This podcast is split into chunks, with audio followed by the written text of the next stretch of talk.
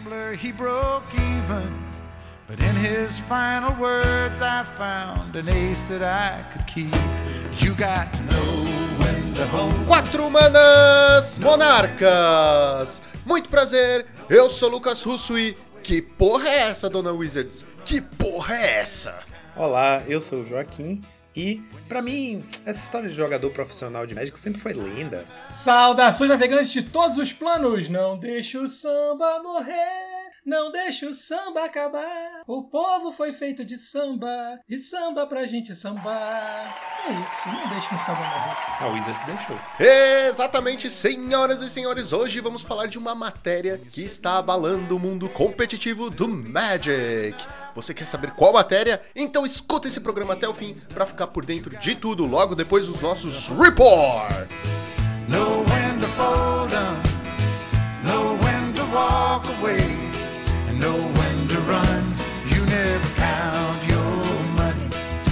sitting at the table, there'll be time enough for counting when the dealing's done.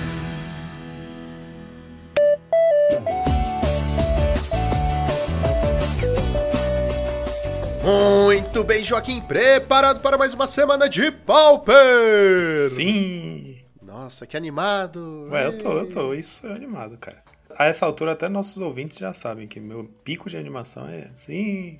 É que eu tô acostumado com uma outra vibe, eu preciso estar sempre. Mas enfim. É por isso que a gente dá tão certo, sacou? A gente. Extremos opostos. E Joaquim, eu gostaria de lembrar aos nossos ouvintes que nós somos patrocinados pela X-Place.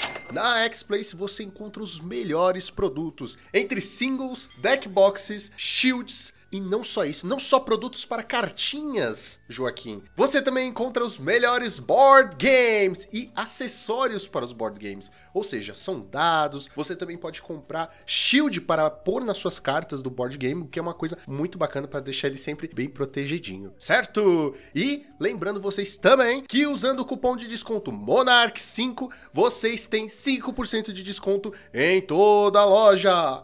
X-Place, onde o seu XP vale o dobro. Posso fazer um jabá espontâneo aqui? Eu finalmente gastei o meu cupom Monarch 5, fiz meu pedido lá e cara, de novo, vou, lá vou eu fazer um jabá de livre e espontânea vontade. Eu juro, acreditem em mim. Eu sei que vai ficar, todo mundo vai ficar achando, ah, sei, sei. Mas é sério, eu fiz o pedido, né, para poder gastar o cupom. Eu tinha feito um pedido de umas outras cartas, numa outra loja que eu achei na liga no dia 8 de maio, certo? Aí no dia 15, que foi esse último sábado, eu fiz de manhã o meu pedido é, na, na X-Place. É, acho que foi umas 10 da manhã. Às 11h30 da manhã, eu recebi um e-mail da X-Place falando: seu pedido já foi enviado, aqui está o código de rastreio. Um, tipo, menos de uma hora e meia depois, cara. E a loja que eu comprei no dia 8 só foi mandar na segunda-feira agora, dia 17, dois dias depois que. Caramba, eu fiquei. Meu Deus. Aí, ó, temos mais um motivo para dizer que a X-Place é muito boa. Se você tá comprando de, né, de longe, pode ficar tranquilo que eles vão mandar seu pedido numa velocidade altíssima. X-Place, onde o seu XP vale o dobro. E queremos lembrar também se você está procurando informações sobre metagame ou apenas se divertir num campeonato free de Pauper, de Modern, de seja qual for o seu formato, nós temos o site excelente para você que é a Cards Helm. Exatamente, na Cards Helm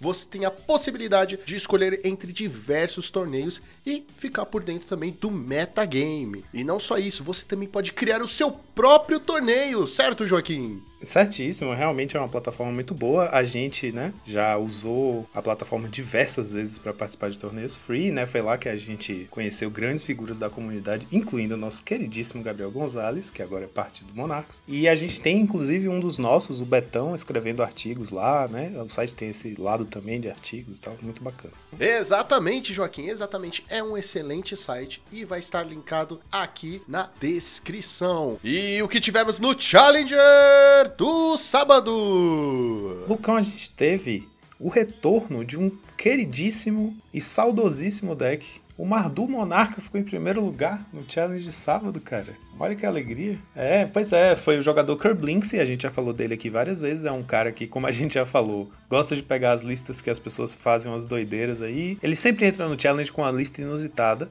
Meu amigo, Agora é meu amigo. Seu amigo, é, que você mandou aquele e-mail pra ele. E só que dessa vez não, ele não pegou uma lista pronta. Acho que ele parou e resolveu ir mesmo com o Mar do Monarca, meio que em resposta, né, à quantidade de fadas que estavam em ascensão na semana anterior.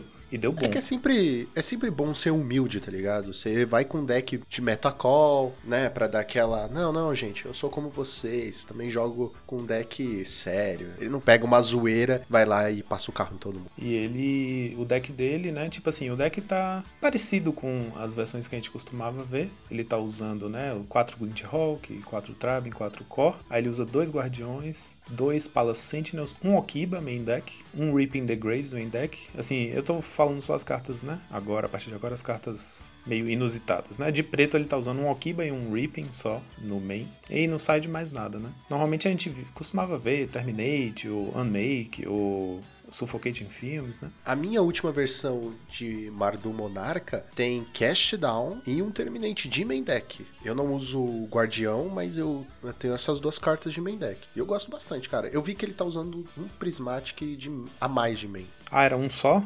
Ah, eu achava que eram dois mesmo. É, ele tem dois Prismatic no Eu main lembro, e um no side. no meu deck também, a última versão que eu montei, era um só. E, E agora, ele vai também com dois Bonders no main deck. Padrão. Tem mais de uma cor? Bonders. De side, ele tem de diferente duas Swirling Sandstorm, né? Acho que pra pegar os Jund, que deve ser uma match difícil, porque Swirling Sandstorm é bem bom contra Jund, né? Quando o oponente faz aquelas cascatas absurdas, tipo dinossauro abrindo pirata, abrindo lobo, aí você chora, né? Mas aí com Swirling Sandstorm você responde a tudo isso com a carta só, é bem bom. E como o grosso dos batedores deles são aéreos, né? Clint Hawk e Sky Fisher, eles sobrevivem a Sandstorm. Em segundo lugar, tivemos o Burn, do jogador Sick World, aquela versão. A gente tem visto basicamente dois Burns aparecendo nesses top 8 dessa temporada. Uma versão que corta um Searing Blaze e manda pro side, a quarta cópia né, do Searing Blaze, para poder ter a 17 land, e a outra versão que corta a Curse. Então aqui a gente teve a versão do Searing Blaze, né, que tem três Searing Blaze no main, um no side, dois Molten Rain no side, eu não vou mais falar nada sobre isso, já falei o que tinha para falar, e três Pyroblast no side, inusitadamente. Em terceiro lugar tivemos o Fogtron, do R Clint 21, também um cara que tá sempre. Cara, ele é um dos jogadores de Tron que tá sempre fazendo top 8 ainda. Essa build também que a gente já falou bastante. É a build que eu. Eu não sei se atribuo ao R Clint 21 ou ao Cinder DX. Os dois jogam sempre com essa lista, que é aquela lista que tem um de Rova no main, um de Spell, Ao Clincher GX. Clint DX, é, pode ser. e dois negates no side, um inside out, um cast down, um exclude. Em quarto lugar tivemos Izzet Scratch do Echo Baronen. Ele é um pro player chamado é, Andreas Petersen. Eu não me lembro qual é o país dele, é europeu. É, a build dele com 18 criaturas, né? As 16 de sempre, mais dois é, Crimson Fleet Commodore, nosso querido Shrek, o 5-2 Trample. Monarca. E aí ele tá usando seis Fatlands. Normalmente a gente vê quatro ou cinco nessa build. Ele usa seis, sacrifica um pouquinho né, no Volatile Fjord, que é a, a Dual para poder usar quatro Brainstorm de main. Né? Então, entre seis Fatlands, quatro Fairy Seer quatro Ogre of Bolas, o Brain, quatro Brainstorm é bem factível mesmo nesse deck. Eu acho que meio que para compensar que ele não tá usando nada de Card Advantage é, Spell-Based, certo? Card Advantage dele vai ser o Monarca e o Ninja batendo. Então, quatro Brainstorm acho que para compensar por isso. Como ele não vai ter né, um excesso de draws como, com cartas como Accumulated Knowledge ou o, o Behold the Multiverse, né? então o Brainstorm filtra a qualidade das cartas, já que você não vai ter quantidade. E aí ele divide as. Tem quatro Scred, né? As emoções, aí divide dois Bolts e dois Abrades, isso é bem usual. E aí os dois slots que sobram é um Dispel e um Exclude. Então ele tem aí 10 Counter Spell, 8 remoção, 18 bichos. Dois Essence Scatter no side, que é aquela. É, um qualquer e um azul instante, anula a, criatura, a mágica de criatura alvo. Essa carta não é muito comum de se ver ali, né? Nesse side. E inusitadamente também ele tá com 3 Pyroblast e 4 Hydroblast. Ele trocou a proporção, né? Eu acho que isso se atribui muito à presença que tem tido muito do, é, do Goblin Combo, né? O hack dos Go o Mogwarts. Porque a Hydroblast realmente é muito, muito forte contra o deck. Ela anula a, a, carta que comba, né? Que é o First Day of Class. E ela mata qualquer Goblin vermelho que tiver na mesa. E tá usando dois Geist também, que é uma carta que, enfim, é clássica do side de UR, mas tem bastante tempo que a gente não vê o Geist aparecendo aí. Eu acho que ele se atribui muito a, a não, não tanto a Mirror, mas a match contra o UB Fadas, né? Porque o UB o R leva uma, leva uma leve vantagem sobre o UB em geral, mas é, o UB também consegue ser bem opressivo, né? Com seus snuff outs e tal, bater bem agressivo para cima do R. Então o R acaba jogando o papel de control. E o Geist é uma carta muito boa nessa match, porque você vai ter que puxar duas emoções do oponente, né? Pra conter tirar um Geist, né, que contém todo o ataque aéreo dele. Em quinto lugar, tivemos Dimir Delver, do Ocean Soul 92, também um piloto de Dimir Delver que tem aparecido bastante. Essa build dele, um pouquinho diferente, ele tá jogando com 14 ou 16 criaturas em vez das 14 de sempre, né? Então, além dos dois Thorn of the Black Rose, ele usa dois Geists de main deck. Também acho que pode ser uma resposta ao, ao meta com muito bufadas, né? É, e fora isso, a lista dele que a gente já tinha comentado antes, que usa 3 Spell Pierce é, de main deck, 3 é, Behold the Multiverse, e de resto as emoções e counters tradicionais. E no side, deixa eu ver, é, ele tem um boomerang no side. Ele tinha jogado com um boomerang de main e mais dois de side daquela outra vez, dessa vez ele só tá com um boomerang no side. Em sexto lugar tivemos o Sam Pop, jogador italiano, com o Cascade Walls, o que a lista dele tem de diferente é que tem um Mnemonic Wall e um Muldrifter de main, e ele tem o combo no side, né? A, a Wall, a Mnemonic Wall, em geral, ela só entra quando você traz o combo, né? Mas aqui ele tá usando um de main, a, a Wall pode pegar um Winding Way ou Lead the Stampede do main deck, né? E aí fora isso, no side tem Ripping the Graves, Pulse of Murasa, etc. É um pouco estranho, né? Mas é uma barreira, tá aí, ele usa, ele usa ela de azul e o Muldrifter. De resto, é a versão agressiva do deck mesmo. Em sétimo lugar, tivemos Jujubin 2004, esse, esse ou essa, não sei, esse, essa pessoa que joga Magic com o. Parece, parece nome de desenho do Cartoon Network. Parece muito, cara, parece muito. Fique agora com Jujubim e seus amigos. Verdade. E é um nome muito fofinho, né? Porque é Jujubim, é como se fosse a palavra Jujuba misturando com É do mesmo é criador de Steve Universo. É, cara, eu imaginei exatamente isso. Uma coisa bem colorida, assim. Grixis Affinity, mesma lista que já usou antes, né? Com um Dispel, um Night Whisper, sem Temur Battle Rage, essa aqui tá com quatro Icor Wellspring e duas Makeshift Munitions. Isso eu achei bem interessante, porque a Munitions, apesar de muito, muito forte nessa lista, né? Tipo, você quer que ela caia na mesa, porque se você tiver um discípulo e uma Munitions, o jogo, o cerco começa a apertar pro oponente, certo? Tipo, qualquer artefato na mesa, potencialmente são dois de dano na cara do oponente. Mas Munitions é aquela carta que, mesmo no deck que ela é muito boa, dificilmente você vai querer usar mais de uma cópia, porque a segunda cópia é, é completamente morta. Tipo, você não tem o que fazer com ela, sabe? Botar duas na mesa não faz a menor diferença. Então, é, realmente você só usa mais de uma porque você quer muito comprar ela. E nesse deck aqui dá para entender usar duas porque ela é muito, realmente muito, muito boa. Você quer que ela bata na mesa o mais rápido possível, por isso aí duas. E interessantemente também, para usar 18 lands, essa, essa lista usa uma montanha e uma ilha. Ou então, por exemplo, uma ilha e uma Thriving Isle, certo? Aqui tá indo com uma montanha e um Tree of Tales, que é além de artefato verde, porque aí no side tem uma cópia do Fit the Clan, que é aquela instante um qualquer e um verde, você ganha 5 é, de vida. E se você controlar uma criatura com poder 4 ou mais, você ganha 10 de vida em vez de 5. Então, só para essa uma cópia aí mesmo de, de Feed the Clan, ele tá usando uma land verde no main. E de interessante também, o side usa dois Ripping the Graves. A gente costuma ver, né, o um Ripping the Grave, mesmo quando o Affinity não usa preto como uma das suas cores no main deck, ele sempre, quase sempre tem Ripping the Graves no side. Aqui tem dois. Em oitavo lugar, Tivemos o Isa de Fadas, mais uma cópia, é, bem parecida com a, com a do Andreas Petersen, né? É o jogador Defiance. É engraçado porque você lê de, de como você leu aí? Defiance.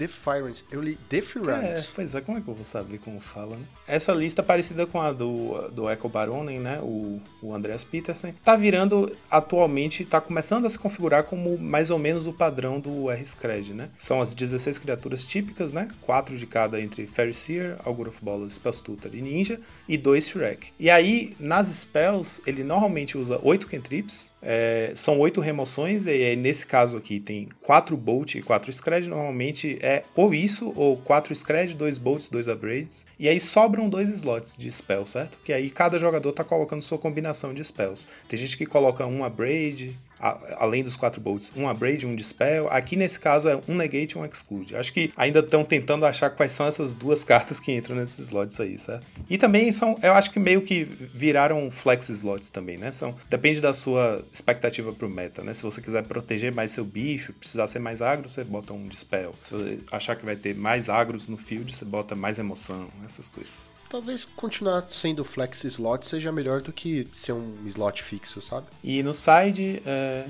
é, as coisas de sempre, mais uma cópia adicional do Shrek, né? Um monarca adicional, que é sempre bom contra Burn, contra Tron, você tem um clock rápido desse. E os top decks foram: primeiro lugar, Dimir Fadas, 8 cópias, 15% do meta. Segundo lugar, Walls, 7 cópias, 13% do meta. E terceiro lugar, Burn, com 5 cópias, 9% do meta. E agora vamos para o Challenger do domingo. Vamos lá, no primeiro lugar do domingo a gente teve o o R-Scred pilotado pelo Milk, o Max do canal é, Snapboat. Um cara muito bacana, muito acessível, muito é, influente na comunidade já a essa altura. O canal dele tem muitos seguidores, ele posta gameplay todo santo dia. Quase sempre é, é Liga ou Challenge Pauper, né, que ele posta. É, ele inova bastante, usa listas muito loucas, já jogou com lista minha, a gente já trocou ideia. Tem muita gente da nossa comunidade que troca ideia com ele, já fez parceria com o Weber. Enfim, é um cara realmente muito bacana. Recomendo muito o canal dele, Snapboat. É isso, ele conseguiu chegar lá, primeiro lugar do challenge, com o Wizard Scred, que ele já falou várias vezes no canal dele, no Twitter, que é o deck favorito dele no Pauper, né? E ele tá sempre mexendo também com essas proporções aí. Ele, a lista dele, é, enfim, se encaixa muito no que a gente estava falando, né? Que tá virando padrão, né? Ele tem 18 criaturas, mesmos 18 que a gente acabou de falar. E aí,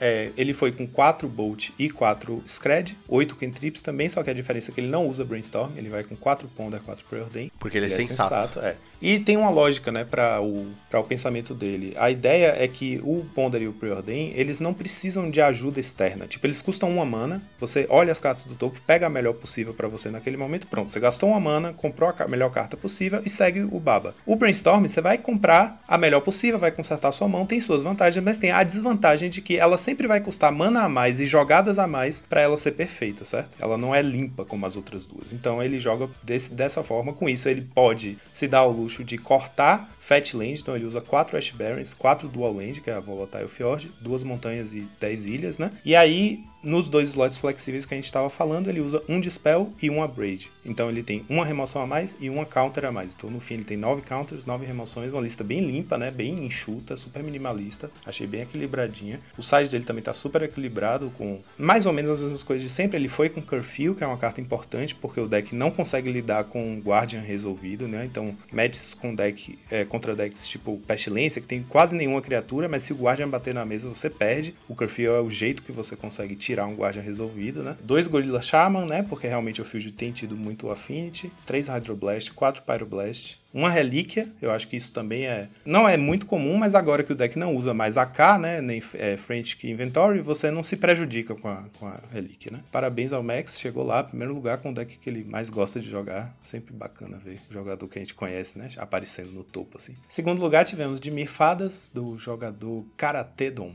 Karatedon! Não. Karate Down. Karate Down. Isso, tem um. É Down. É a lista, eu não sei se é exatamente 75 cartas iguais, mas é mais ou menos a lista do Baf e do Beiço, né? Que eles acabaram emplacando essa lista e vingou aí como a principal lista do UB para essa temporada. Que usa 3 ninjas, 3 Fairy Seer, 4 Augur, 4 Spellstutter. Aí no Mona nos Monarcas ele divide, né? É uma Torne e um Jack, que é o Azure Fleet Admiral. Tem travessia de monarca. Travessia de monarca, exatamente. Não vamos esquecer. Dois Gurmag. E aí 22 spells, né? 7 cantrips. E aí de resto é tudo o bem, bem o padrão mesmo, assim. As emoções são as mesmas de sempre, Counter Spell e um Behold the Multiverse. Eu acho que com esse nickname, o deck dele devia ser quatro ninjas, quatro Okibas. Poxa, verdade, cara. Quatro daquele ninjazinho que quando bate caga um token. Sim. Nossa, haja ninja. Karate Down.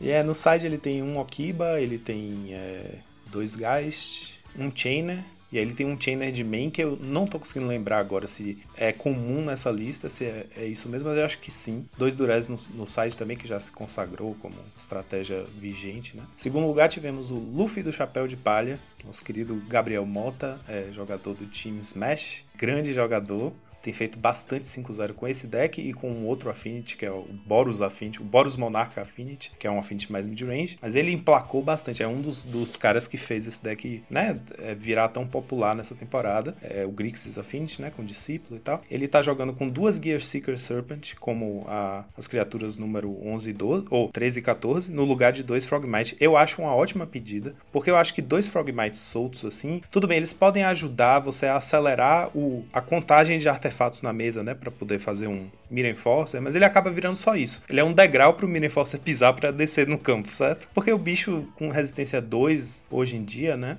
Com a canhonada e tudo mais, eu acho que acaba sendo mais otimizado você só jogar realmente com os bichos que batem muito forte. Tipo, o discípulo que tem que ser tirado da mesa porque ele vira, né? Ele acelera muito o clock. O Atog, que enfim, nem, nem precisa falar nada. O Mirror Forcer, que é um, um bicho que consegue bater no turno 2 ou 3 na mesa e 4-4, não é moleza. E a Serpente, né? Que, enfim, 2 manas 5-6 é muito bom. E aí, de resto, a lista dele tem um Temur Battle Rage, que faz sentido, já que ele usa, né? Duas serpentes, além do Atog e do Mirror Forcer, que já ativam o, o Ferocious, né? Do, do Battle Rage. É, um Night's Whisper, que eu acho uma carta muito boa nesse deck, né? Como um draw adicional, como se fosse o, tot, o Totcast adicional dele, número 5. Dois Fling, um Dispel, um Witching Well, dois Icor Wellspring, três Navigator's Compass. Então, assim, ele tá bem à prova de, de Mana Screw, né? Ele tem 18 lands e três Navigator's Compass, além das Chromatic Star e Prophetic Prism. Então, a mana, que realmente a mana é complicada, né? Quando você tem um deck de três cores e você não pode usar Fat Land, Dual Land, etc, né?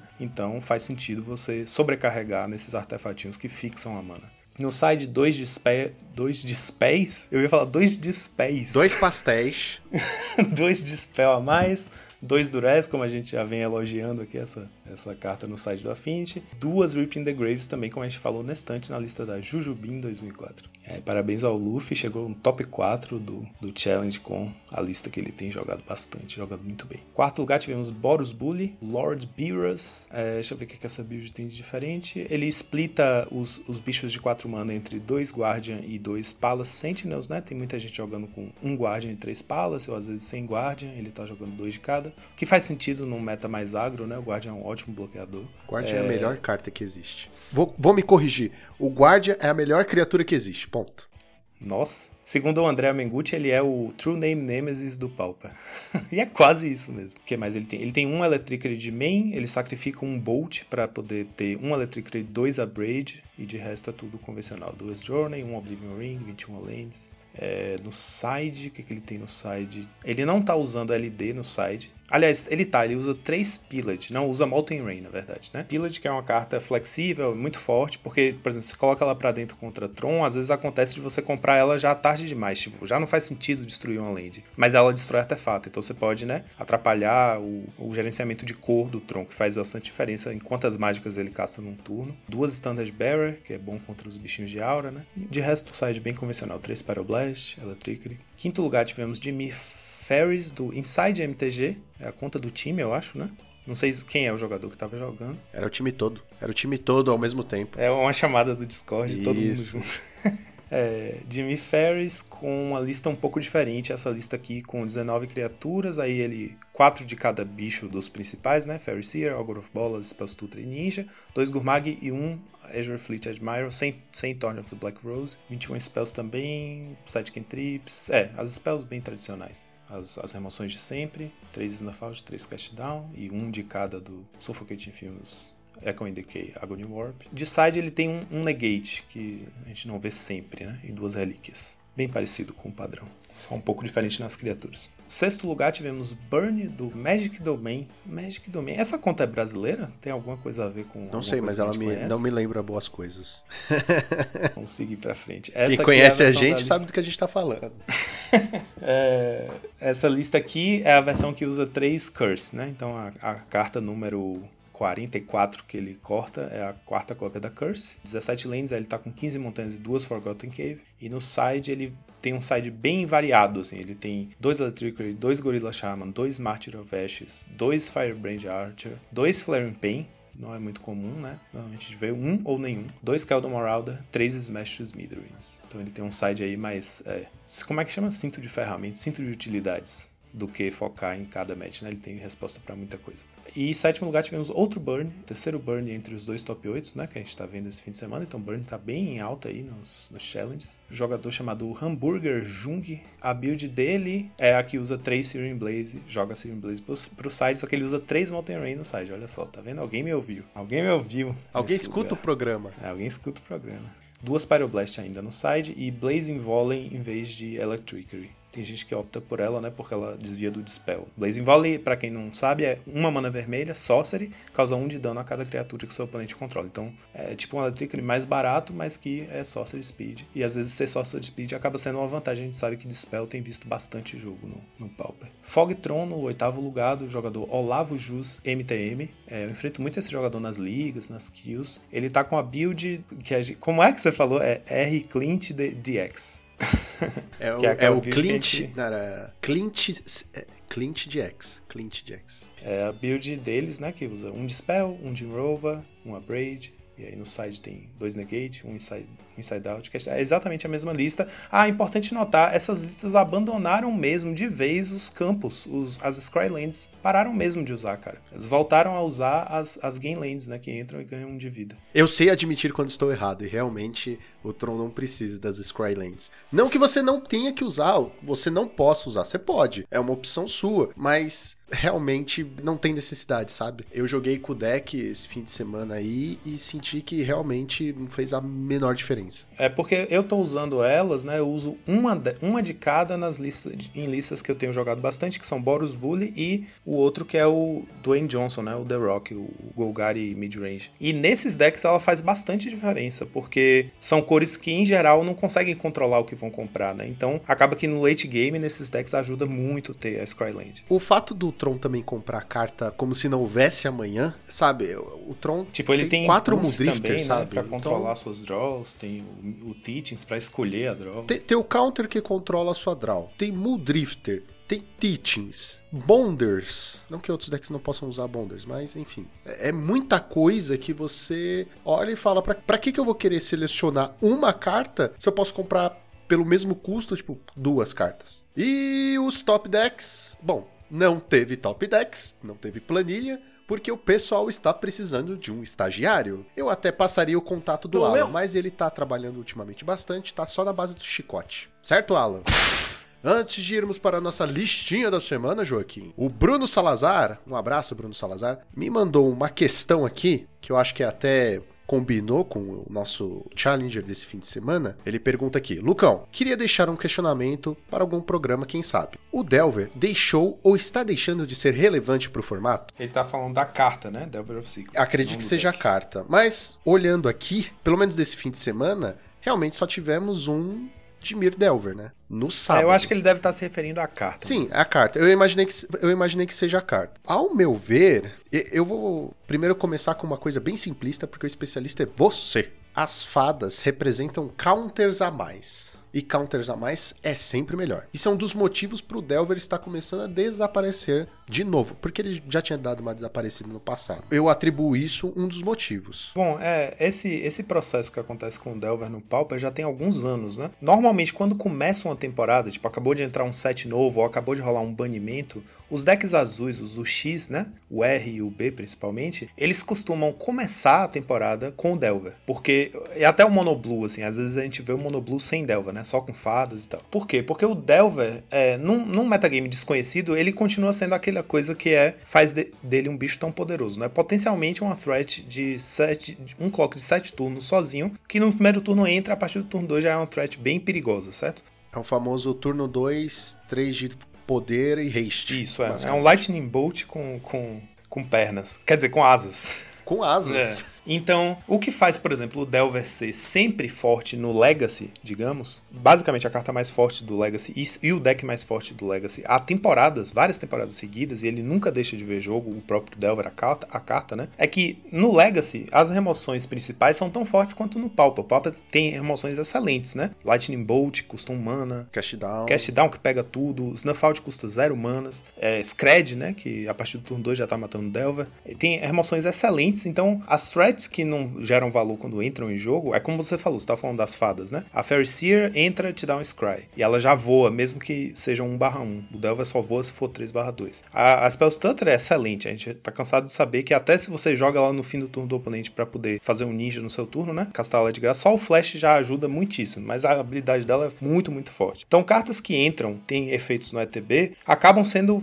favoritas, favoritadas no Pauper sobre o Delver, porque você tá ganhando alguma coisa só no fato da criatura entrar em jogo, certo? O Delver você não ganha nada, ele vai entrar, ele vai morrer, vai trocar um para um com a remoção do oponente, certo? No Legacy você tem Daisy, você tem Force of Will e você tem Force of Negation. Então você tem é, é, anulações para proteger ele sem gastar mana, que você pode jogar sei lá, até 12 no seu deck, certo? Você pode jogar 4 de cada Force, 4 Daisy. Em geral, são 10 cartas, 10 anulações gratuitas. No Pauper a gente perdeu isso. A gente tinha, teve por um tempo o Foil, o Gush e o Foil coexistiram um tempo no formato. Com Daisy. E o Daisy, Daisy, que também é isso. Foi Daisy, todo mundo Foil e Gush coexistiram por um Exato. curto então, período de tempo. Por um, e nesse curto período de, de tempo, justamente, é, o, Del, o deck com Delver foi o deck mais forte, estrondosamente, no formato, porque você tinha exatamente a questão que o Legacy tem, né? Você tinha um bicho que você faz no turno 1 e você protege sem gastar mana pro resto do jogo, né? Você tem seu Daisy desde o turno 1, você tem seu Gush para puxar as ilhas pra mão, descartar pro foil. Então,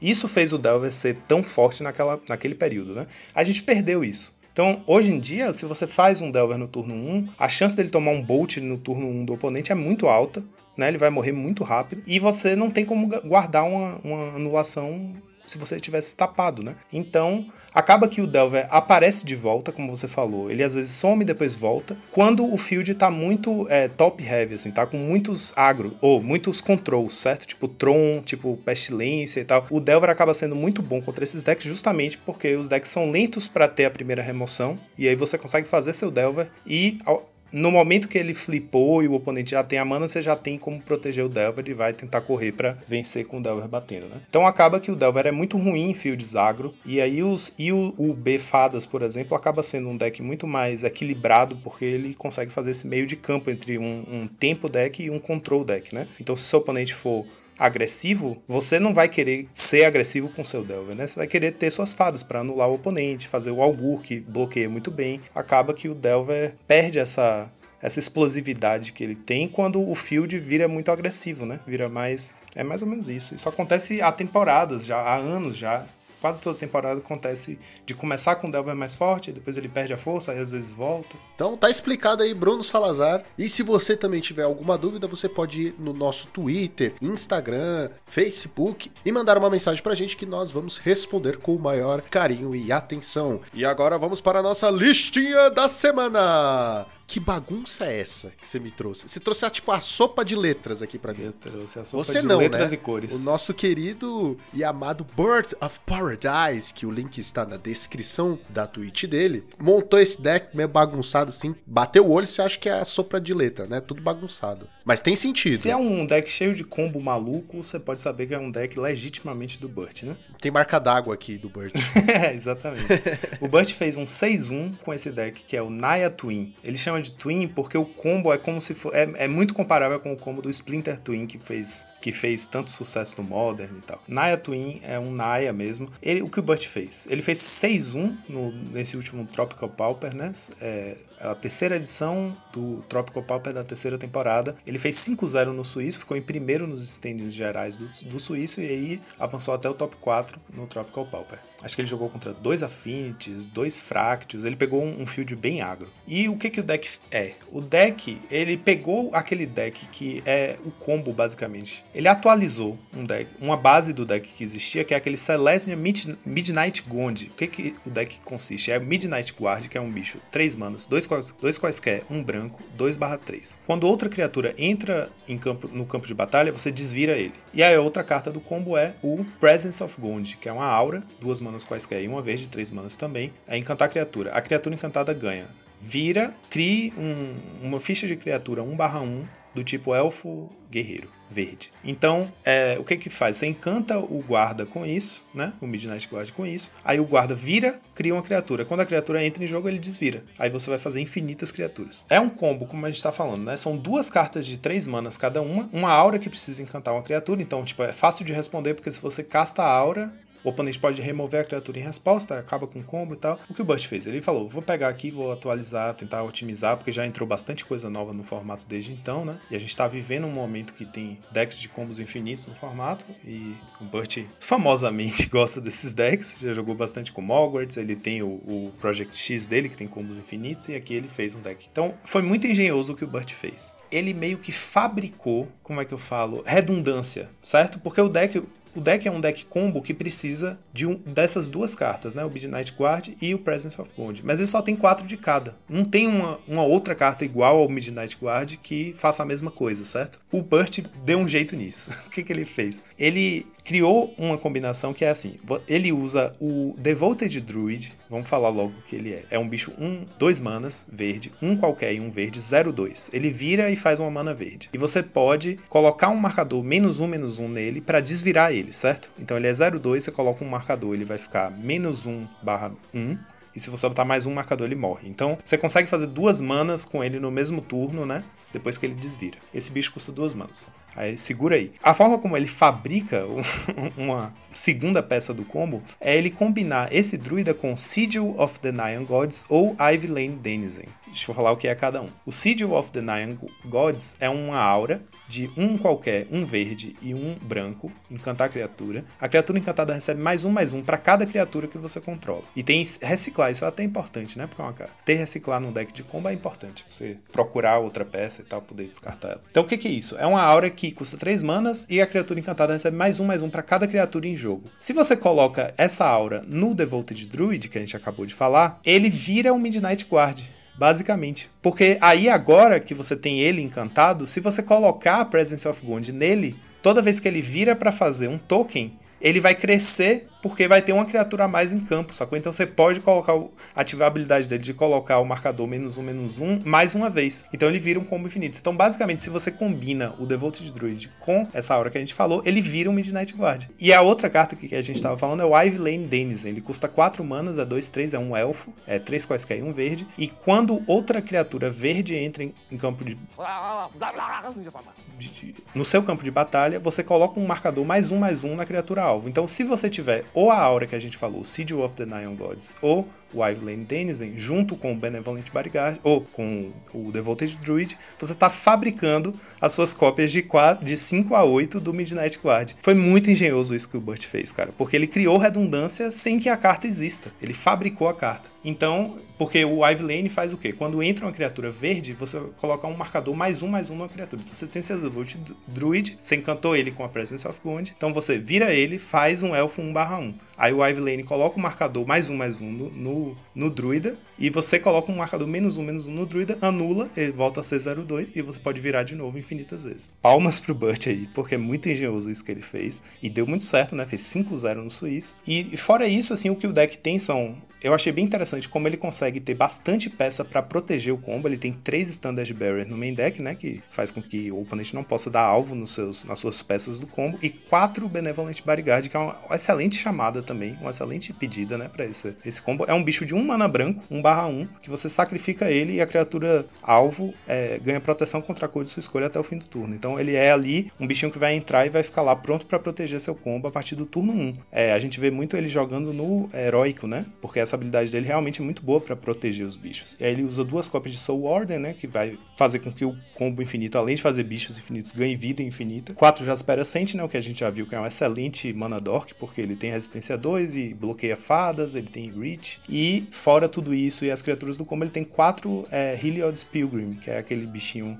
dois quaisquer, um branco, um barra um. Quando ele entra em, em campo de batalha, você busca no seu é, deck por uma aura, revela, coloca na sua mão. Então ele vai ajudar você a encontrar as peças do combo que faltam, né? Fora isso, ele tem três leads de Stampede também para poder achar as criaturas, né? Então ele tem o quatro Eliod's Pilgrim para achar as auras e três leads de Stampede para achar as criaturas. É, duas Journeys são as emoções que ele tem e ele tem ele colocou um splash vermelho principalmente por conta do side, né? Para resolver fraquezas que o deck tem com o side. Então ele tem é, aí algumas Thriving Lands e uma montanha e as Ash Barrens para buscar as lands básicas. E aí no side ele vai ter, além das cartas verdes e brancas, ele vai ter duas Electricity, três Red Elemental Blast, né? Ajudam muito a, a resolver o problema das fadas, que são, são bem cômodas pro combo. E um Flaring Pain também, porque como o seu combo é de bicho infinito, você vai ter que matar batendo, né? Então você tem que ter uma forma de contornar a prevenção de dano. Por conta desse splash vermelho, no, no main ele tem duas cópias de Fire Whip, chicote de fogo, um qualquer e um vermelho, é uma aura, então ela pode ser procurada pelo Pilgrim, é encantar a criatura que você controla.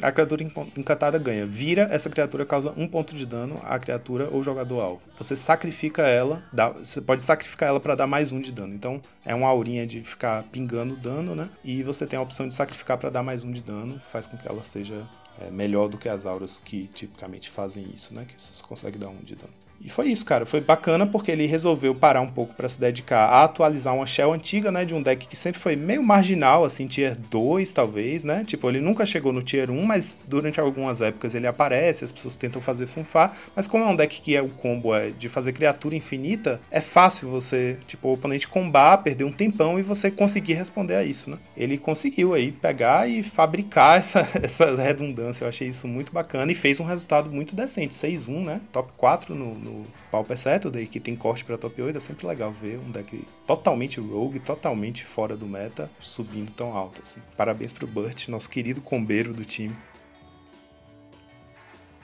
E aí, tá sem palavras.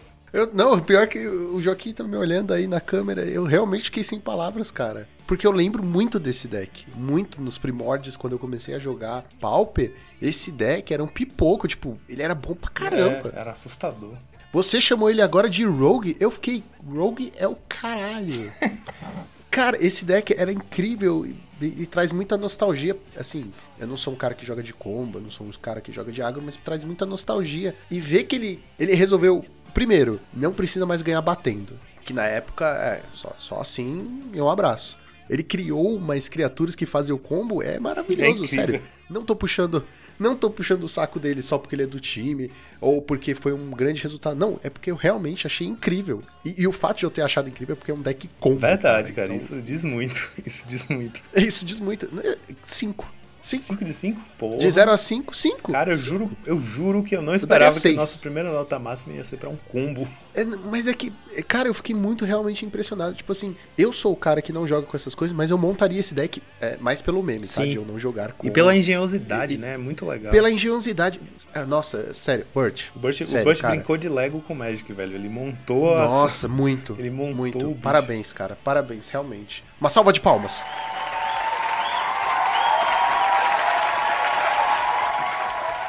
O primeiro cinco deste nosso pequeno momento aqui de, de deck da semana para um deck combo. É realmente o fim dos tempos. e agora vamos para os nossos reports. Vamos lá, Lucão. A gente teve essa semana o início de um torneio chamado Primeiro Desafio de Times, organizado pelo Thiago Foguete, nosso querido parceiro, amigão Thiago Foguete, grande streamer. Brother.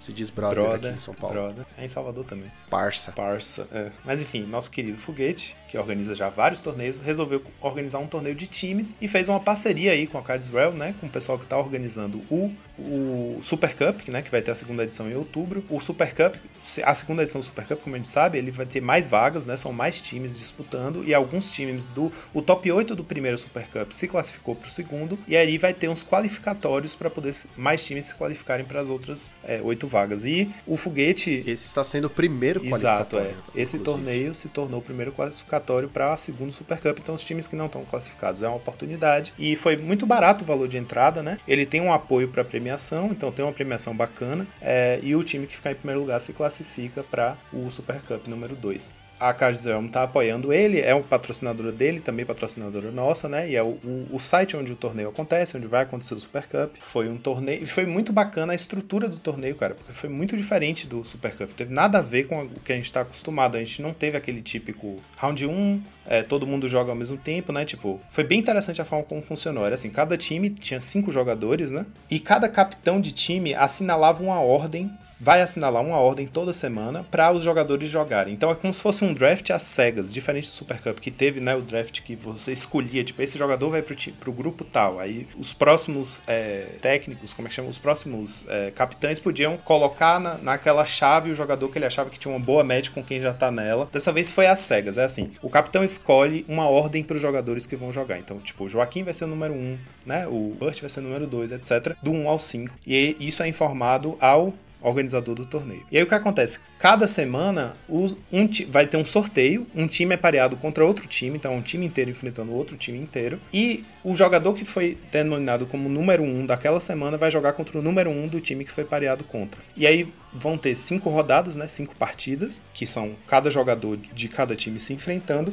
E o time que tiver o, o saldo positivo avança para a próxima semana. É mata-mata. Então você tem que fazer 3-2 ou 4-1 ou 5-0. Ou seja, três dos seus jogadores tem que ganhar no mínimo para você subir para a próxima próxima semana, já classificar para a próxima automaticamente. Depois vai ter uma repescagem, então todo mundo que não passou na primeira semana vai ter uma chance de voltar. Eu achei bem legal porque acaba sendo acaba sendo é, uma novidade para os jogadores que estão acostumados a jogar tantos torneios, né? Você tá jogando um que tem um pique diferente, assim, diferente, por exemplo, do Super Cup que a gente tinha a semana de cada jogador jogar. Então hoje eu vou sentar e jogar quatro rodadas, tem uma pressão diferente para você, né? Que tá jogando para representar seu time, vai jogar quatro rodadas seguidas representando seu time. Dessa vez teve, eu senti, assim, a gente já jogou a primeira rodada e eu senti um espírito mais legal de união, assim, tipo, o time tá como um todo ali, cada um fazendo sua parte, cada um vai jogar uma partida e vamos lá, se ajudando e tal. Foi bem legal. É, a gente jogou na seguinte ordem. É, Burt foi o nosso jogador número 1, um, o Burt estava de é, Hack dos Mogwarts. Gambito Gonzalez foi o nosso jogador número 2, ele estava de Boros Bully. Eu fui o jogador número 3, eu joguei de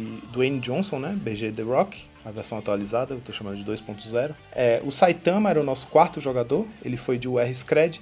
E o Brendo é o nosso quinto jogador, nosso querido capitão Brendo de Tron. Então acabou que a conformação de decks do, do nosso time ficou bem equilibrada, porque a gente tem o Gonzalez com um agro que consegue fazer o papel de mid-range, que é o Boros, é, o Burt com um combo all-in, né, que é o Mogwarts, o Saitama com um tempo deck que consegue fazer o papel de control, o Tron, que é um puta control, e eu que fui com o é, BG, que é um mid-range que também consegue fazer o papel de control. Então a gente teve esses decks flexíveis, né? E bem distribuído também, né? Um tempo, um mid-range, um agro, um control e um combo a gente fez 3-1, então, tipo assim, a, entre as nossas quatro primeiras matches, a gente ganhou 3, então não precisava o Brendo jogar, é o que ele quer que aconteça, idealmente para ele. Se isso acontecer toda semana, ele vai ficar feliz, porque ele não precisa jogar. Então a gente acabou ficando com um 3-2, porque o Brendo concedeu a partida dele, ele não jogou. O time não se prejudica com isso, na verdade, no fim vai ter uma, acho que vai ter uma premiação separada para o melhor jogador individual, e o Brendo não tá disputando por isso, né? Por isso ele se colocou em quinto lugar nessa, nesse pique dessa semana, e deu certo, né? Ele acabou não precisando jogar. Na verdade, o Saitama estava com um bye também, com algum problema que teve com o oponente dele, acho que atrasou para entrar com a decklist, aí tomou um, uma match loss, e então a gente já sabia que o Saitama não ia precisar jogar, a gente tinha uma vitória garantida. As nossas partidas foram o Gonzalez contra o Hiro Taquara, que estava de Dark Jeskai Good Stuff, eu tô chamando, um deck, é uma Cara, é tipo uma mistura do Jeskai Ephemerate com o Boros com o Mardu Monarca. É exatamente isso que o deck é. Então a mana é bem complicada, mas todos os bichos geram valor quando entram, tem um milhão de artefatos que ele pode pegar de volta com os passarinhos, né? Boas remoções com Bolt, Galvanic Blast e tal. A gente sabia que ia ser uma match difícil, né? Porque é um, um deck bem grind, assim. E o Boros Bully é um deck que, não, é, apesar de ser um agro bem consistente, ele não é rápido. Então a gente sabia que ia ser difícil agrar o oponente. Mas a gente tinha o trunfo de ter quatro LDs no side do Gonzalez. É, o Game 1 foi disputado, demorou bastante o Game 1, só que do Game 2 o side até veio, só que é, o Gonzalez a partir de um determinado momento só comprou land. Ainda bem que ele não, não se incomodou, não se chateou, porque ele realmente jogou bem, fez o melhor dele, né? Mas realmente o deck não ajudou, ele acabou perdendo. É, o Burt, ele combou no turno 3, nos dois jogos, Game 1 e Game 2, ele combou no turno 3 com o Mogwarts, ele tava jogando contra um Slivers, né? Que é um deck que se você não conseguir combar rápido, você pode perder muito rápido, porque os Slivers conseguem construir um, uma ofensiva muito, muito forte, mas o Burt combou no turno 3. Na terceira match fui eu com o meu é, The Rock contra o IceBR que jogou de Jund. E o Jund era uma match, assim, a, o meu metacall de jogar com o The Rock foi um metacall bem consciente, assim, porque eu tava vendo o metagame das ligas, tava, o Befadas estava em plena ascensão, tava muito presente nas ligas, e em resposta a isso, o Boros Bully tava aparecendo bastante, né, que é um predador do Befadas. Então eu resolvi ir com o The Rock, porque é um deck que tem uma match muito boa contra esses dois decks, e tem uma match justa contra o resto do field. A única matchup muito ruim desse deck é o Tron, só que eu não esperava que fosse ter Tron, e de fato o único Tron do torneio é do nosso Brendo. Então.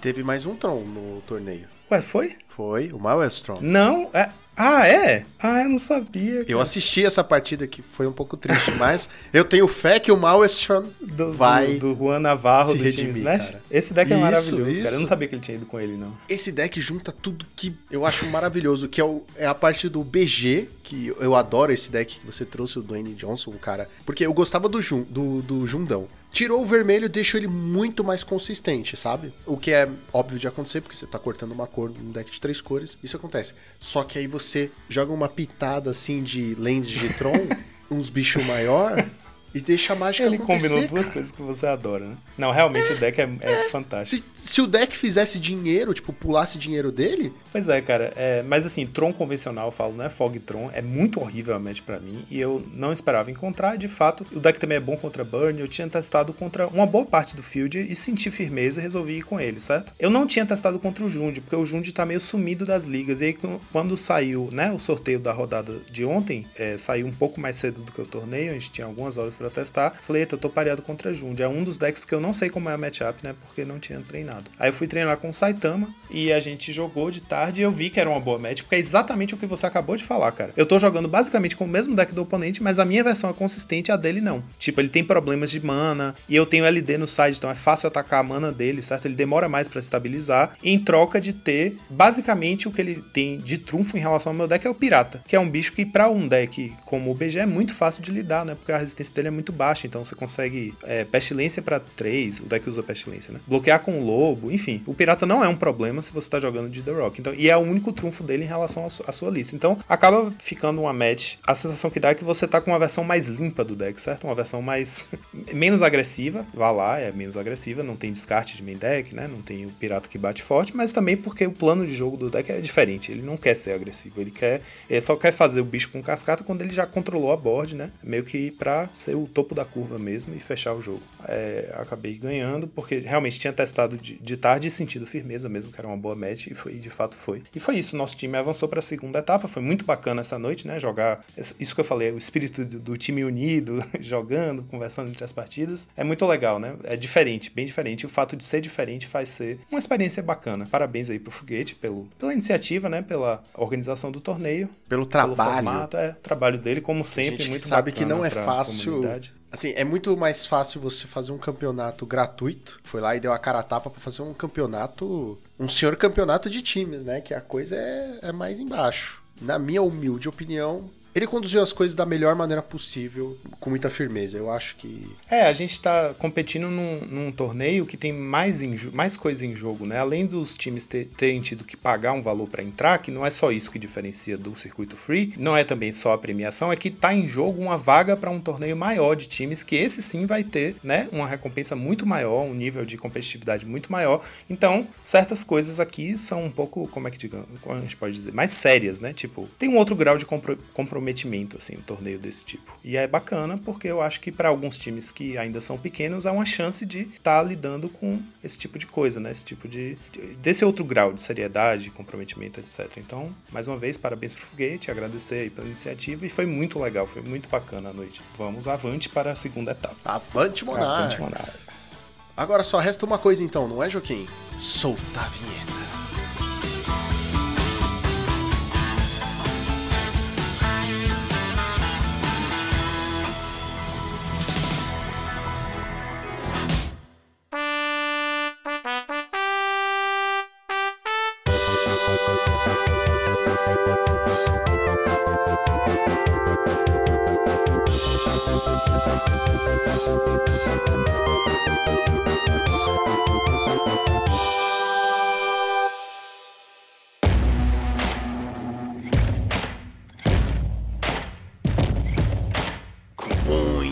Senhoras e senhores, nosso repórter Magic vai nos esclarecer e nos inteirar para podermos discutir neste podcast maravilhoso sobre a matéria. Então, Joaquim, você está aqui porque você é o nosso insider do Magic. Você está tão por dentro do Magic que você é praticamente um Planeswalker, certo?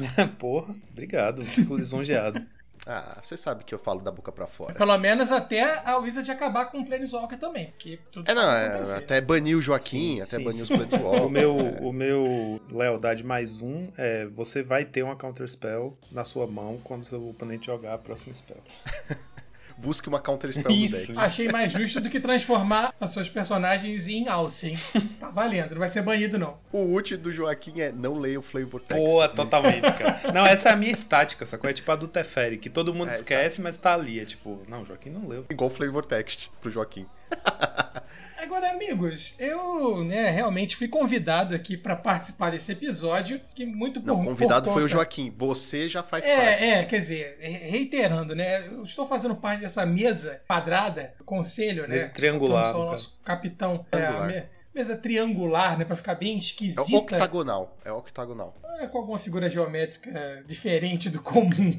Mas é, essa notícia, né, que a gente vai trabalhar hoje, né, e eu vou abrir aqui, ó, tomar a prerrogativa de abrir, é com a seguinte frase, né? O Magic competitivo realmente acabou, Joaquim? Tá, eu vou responder da forma curta. Não, ele não acabou. Ele não Ah, vai obrigado. acabar. Então, beleza. É isso aí. Pra mais coisas, semana que vem a gente É, volta. acabou, acabou. Foi o episódio mais rápido. Acabou, é isso. Não, mas, Joaquim, explica pra gente o que, que tá abalando o mundo competitivo. E aí a gente, em cima disso, vai, né, discutir. Até isso que eu vou fazer aqui agora, né, acaba dizendo muito sobre a situação do ambiente profissional do Magic, né? Porque a gente tem meio que, vamos dizer assim, a gente tem o Magic casual, que é a imensa maioria dos consumidores do produto Magic, né? É, são jogadores casuais. E a gente tem os jogadores competitivos, que é até a gente que joga Pauper. Então, tipo, essa notícia de que eles vão extinguir a MPL e a Rivals League, que, tipo, 99% de quem viu a notícia não entendeu o que isso quer dizer. Essa notícia não abala o Pauper, certo? A gente é um podcast de Pauper, mas ela provoca uma reflexão e uma discussão muito grande sobre o que significa o ambiente competitivo e o que significa é, alvejar o status de jogador profissional de Magic hoje, certo? No, no mundo de hoje. É complicado, cara. Tipo, vamos destrinchar aos pouquinhos. O que aconteceu semana passada foi o seguinte: a Wizards anunciou, meio que como se fosse assim, os planos para o futuro do circuito profissional de Magic, certo? Eles estavam dando diretrizes do que ia acontecer com o Magic em termos assim de tipo quantos eventos vão acontecer, o que que vai ser digital, o que que vai ser físico, né? Porque, por exemplo, em, em lugares da Europa e nos Estados Unidos, alguns eventos é, presenciais estão sendo retomados, né? Com a coisa da vacinação e tal. É, já tem data, por exemplo, para retomar os campeonatos sancionados regulares em loja nos Estados Unidos. Mas por enquanto, é, GP, Magic Fest, Pro Tour é, presencial não tem ainda agenda, certo? É, então a Wizards resolveu fazer uma espécie de,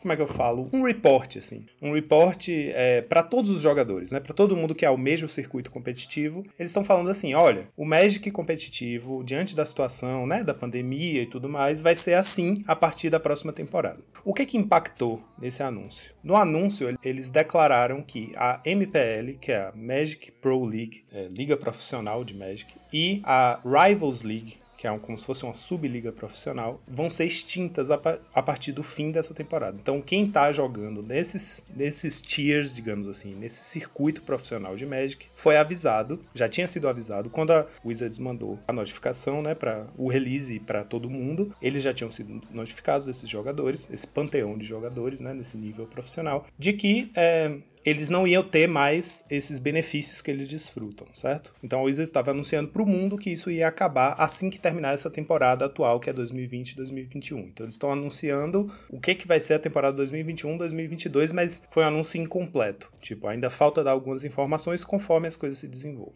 E Joaquim, só para complementar, né, a MPL, ela tinha uma estrutura interessante, né? Porque ela também foi criada há relativamente pouco tempo, não é algo que tem muito tempo na, na- na- dentro da comunidade competitiva de Magic. E eles tinham a prerrogativa, né, de ter jogadores pagos pela Wizards, né? E tinha uma questão de pagamento de valores a esses atletas, né? Até porque eu lembro quando se anunciou a MPL, o objetivo era justamente expandir até para poder surfar a famosa onda do esportes. Né? E assim, eu acho que o que mais impactou a comunidade como um todo, né? E mesmo sabendo que a nossa comunidade em específico do palco, ela não foi muito afetada, é que assim, a gente tá, tá vendo a Wizard remar num movimento contra a onda, né? Um movimento onde você tem é, a própria Riot com o Runeterra, assim, cada vez mais criando os sazonais, né? Buscando um campeonato mundial e você tem né, apa- aparentemente um, um retrocesso dentro desse mundo do esportes, né? Pela Wizards. Mas é isso, é isso que a gente precisa esclarecer. A MPL e a Rivals League, essas duas ligas que vão ser extintas, elas são como como é que eu posso dizer? Elas são o topo do topo da cadeia alimentar de uma carreira profissional no Magic, certo? E elas representam, cara, sem exagero nenhum, algo que em termos numéricos é tipo menos de 0.0001% dos jogadores de Magic, certo? Então por isso foi tão estranho o impacto desse anúncio, porque muitos jogadores profissionais do calibre de LSV, Huey Jensen, eh, Mike Stiglitz, Reid Duke, Márcio Reid Carvalho, Duke, Márcio Carvalho, PV, né? se pronunciaram né, nas redes, é, nos seus canais, no Twitter e tudo mais. E aí é, foi essa reação ao anúncio da parte dos jogadores profissionais que começou a fazer todo mundo prestar atenção. Peraí, o que que isso quer dizer, né? Tipo, eu que não faço parte da MPL, o que que quer dizer para mim? Mas, velho, a MPL conta com 32 jogadores e a Rivals League com outros 32. Então, 64 jogadores do mundo vão ser impactados com isso. É muito, muito, muito pouca gente. Então, em termos de quantidade, é muito pouco, sacou? Mas em termos de carreira, representa muito porque eles estão no topo do topo, entendeu? Então, atualmente, se você quer ser, se você almeja ser um jogador profissional de Magic, digamos, na estrutura atual, vigente, que vai acabar, mas na, na estrutura vigente, o melhor que você pode alvejar seria ser da MPL, certo? O que acontece? Eu acho que para todo mundo, nossos ouvintes, né, essa cara de confuso que o Lucão tá fazendo aqui olhando para mim, eu acho que tem muita gente que Não, é uma cara de vai tomar no cu, só 64 pessoas vão ser afetadas por esta bosta e a gente tá comentando. Ah, vai Mas tomar calma no cu. que o buraco é mais embaixo. Tem outros problemas desse anúncio. Eu acho assim, a gente precisa esclarecer, né? Tipo, a gente já falou aqui, já meio que destrinchou o que foi, o que aconteceu semana passada, né? O que que a dona Wizards falou. E foi isso que ela falou. Mas vamos fazer um, eu vou eu construir uma timeline aqui em tópicos para o pessoal que não tá entendendo nada, eu não sei o que é MPL, eu não sei o que é Rivals League, eu não sei o que é ser jogador profissional de Magic. Eu jogo meu mall aqui, tento ganhar um dinheirinho, sabe? Tipo, vamos lá. Em favor dos nossos ouvintes, eu vou fazer o papel deles e vou fazer as caras de não estou Certo. entendendo nada e vou fazer as perguntas Excelente, tá? excelente. Se quiser me interromper, me interrompa. Mas eu vou ser o mais didático que eu puder e tentar, né, tipo, fazer uma linha do tempo do que aconteceu pra gente chegar na situação que a gente tá hoje, que é uma situação super complicada, nesse grau, assim, que quem vê a notícia não entende o que a notícia quer dizer. O que aconteceu? Então vai lá, professor Tiburcio. É.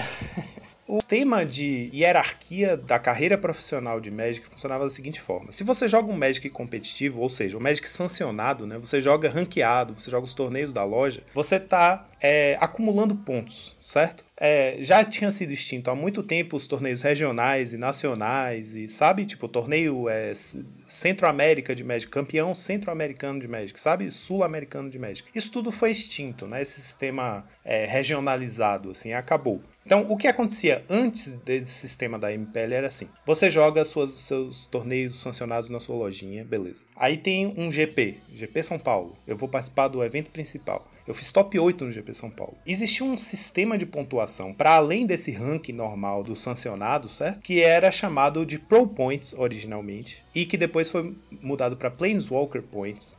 Esse sistema foi Ah, eu lembro, tinha isso, um exatamente. Que era isso. vinculado ao seu DCI, que é o cadastro né, individual de jogador de Magic. E aí você acumulava. O DCI é como se fosse a sua carteira de identidade de jogador de Magic. Você tem seu numerinho lá que você usa em eventos presenciais, que você acumula seus pontos. Então, se você entrar no site e colocar o seu DCI com sua senha, você vai ver tudo que você participou, né? Tipo, os pontos que você ganhou, sua posição no ranking nacional. Saudade disso, era bem legal. Exato, quando eles anunciaram a extinção disso em 2020, muita gente ficou super nostálgica, pô, extingue, mas não precisava apagar Pô, o histórico, gostava, né? Tipo, eu realmente. queria poder ver os torneios que eu já joguei na vida e tal. Não só isso, cara, mas era uma identificação da própria Não, lojinha. o DCI continua É, existindo. exatamente, é. O DCI continua existindo. O seu DCI ainda vale. Ele só não Não, serve ele, pra ele nada, né? serve, ele serve. Quando acabar a pandemia e você voltar pra lojinha pra jogar, continua usando o seu DCI, sacou? Se você entrar no site, continua tendo o seu DCI como identificação individual de jogador, mas ele não tem mais esse papel de acumular os Pro Points ou Planeswalker Points, certo? Joaquim, quando a gente voltar da pandemia pras lojinhas, todo mundo vai precisar de um novo DCI, que ninguém vai saber verdade, onde tá essa porra. Mas é aquela coisa, né? Tipo, é um, é um número. Eu, por exemplo, eu criei o meu há muitos anos e eu lembro o número, mas eu não tenho mais aquele papelzinho, né? Tipo, eu só, eu só decorei meu número e anotei num bloco de notas. O Joaquim sabe o DCI, mas não lembra o número do É, RG tipo, dele por de aí. cabeça. Mas enfim, a gente tinha esse sistema vigente dos Pro Points. Então eu participei de um GP que teve na minha cidade, né? É um evento aberto, você paga pra jogar. Então qualquer pessoa, qualquer pessoa aleatória, certo? Qualquer jogador que é uma fera local, aquele jogador lendário da lojinha, pode se inscrever no GP, jogar um GP e super bem no GP. Não precisa ganhar, mas fez um top 8, fez um top 16, você tá ganhando Pro Points. Os antigos Pro Points, depois Planeswalker Points que acabaram, mas enfim, a gente tá falando disso, né? Que é uma categoria de pontuação diferente que acontecia Que você ganhava jogando GPs e pontuando bem, jogando Pro Tour, claro, que é o, o circuito profissional, é o Pro Tour, né? Jogando Mundial e jogando PTQs. Tipo, PTQ era um evento também presencial que acontecia e qualquer pessoa pode participar, é aberto, você paga, participa e aí você tem uma chance, se você for o primeiro colocado, você tem uma chance de ir para o circuito profissional só porque você ganhou um torneio. Então, existia um caminho de entrada para o circuito profissional de Magic, certo? Que qualquer Zé, qualquer pessoa aleatória, anônima, pode entrar e jogar. Você é bom, você ganhou, ficou em primeiro, não importa se você tem um histórico ou não, não importa seu ranking, você vai jogar o Pro Tour. E aí você acumulava esses pontos ao longo da sua carreira. Eles nunca zeravam, eles zeravam, tipo, anualmente e tal, mas você ia, né, tipo, acumulando, pontuando. E o que que significava essas pontuações? A gente tinha três tiers. A gente tinha o Silver, o Gold e o Platinum. No Silver, que era até 20 Pro Points, eh, não, acho que de 10 a 20 Pro, eh, Pro Points, você tinha direito a uma vaga num Pro Tour no ano, certo? Eu não lembro quantos Pro Tours eram por ano, acho que 5 Pro Tour mais um Mundial. Então você falava assim, eu quero ir pro Pro Tour tal. Então você tem uma vaga garantida em um dos 5 Pro Tours do ano. Se você tivesse entre 20 e 39 Pro Points, você estava no, no, Tier Gold. Você tinha vaga para dois Pro Tour e para o Mundial certo? Você escolhia os dois Pro Tour e ir pro Mundial. E se você passasse de 40 Pro Points, você tava no Platinum.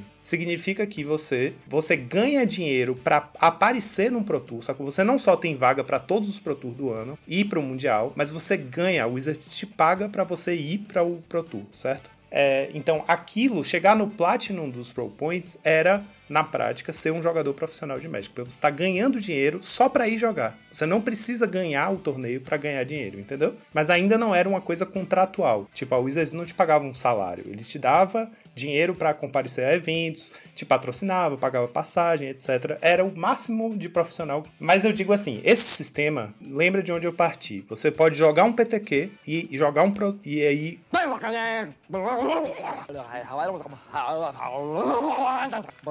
ganhar o PTQ e ir pro Pro Tour e fazer top 8 no Pro Tour, garantir vaga pro próximo e tá com passagem paga, hospedagem paga, ganhando dinheiro, entendeu? Tipo, você tá lucrando com o Magic a partir do zero. Você jogou um, um PTQ, foi bem e entrou no circuito, certo? É, existia uma acessibilidade, uma possibilidade de qualquer pessoa, hipoteticamente qualquer pessoa, chegar na carreira profissional. Aí o que aconteceu em 2020? Eles criaram a MPL, então, eles, o que eles falaram é assim: ó, não vai mais existir esse sistema que quem tem 40 ou mais é, Pro Points, quem tá em Platinum, né, no, no, no circuito aí dos, dos Planeswalker Points, não vai mais ganhar dinheiro para participar de Pro Tour, não vai mais ter direito à vaga, porque não vai existir mais os Pro Points. O que, que a gente vai fazer? A gente vai pegar os 32 melhores jogadores hoje, tipo todo mundo que tá no Tier Platinum, os 32 primeiros, a gente vai pegar essa galera e vai chamar eles para o que a gente está chamando de MPL, Magic Pro League, certo? A Liga dos Profissionais de Magic. Lembrando que quando surgiu o Pro Tour de Magic, quando ele foi criado, o Pro de Pro Tour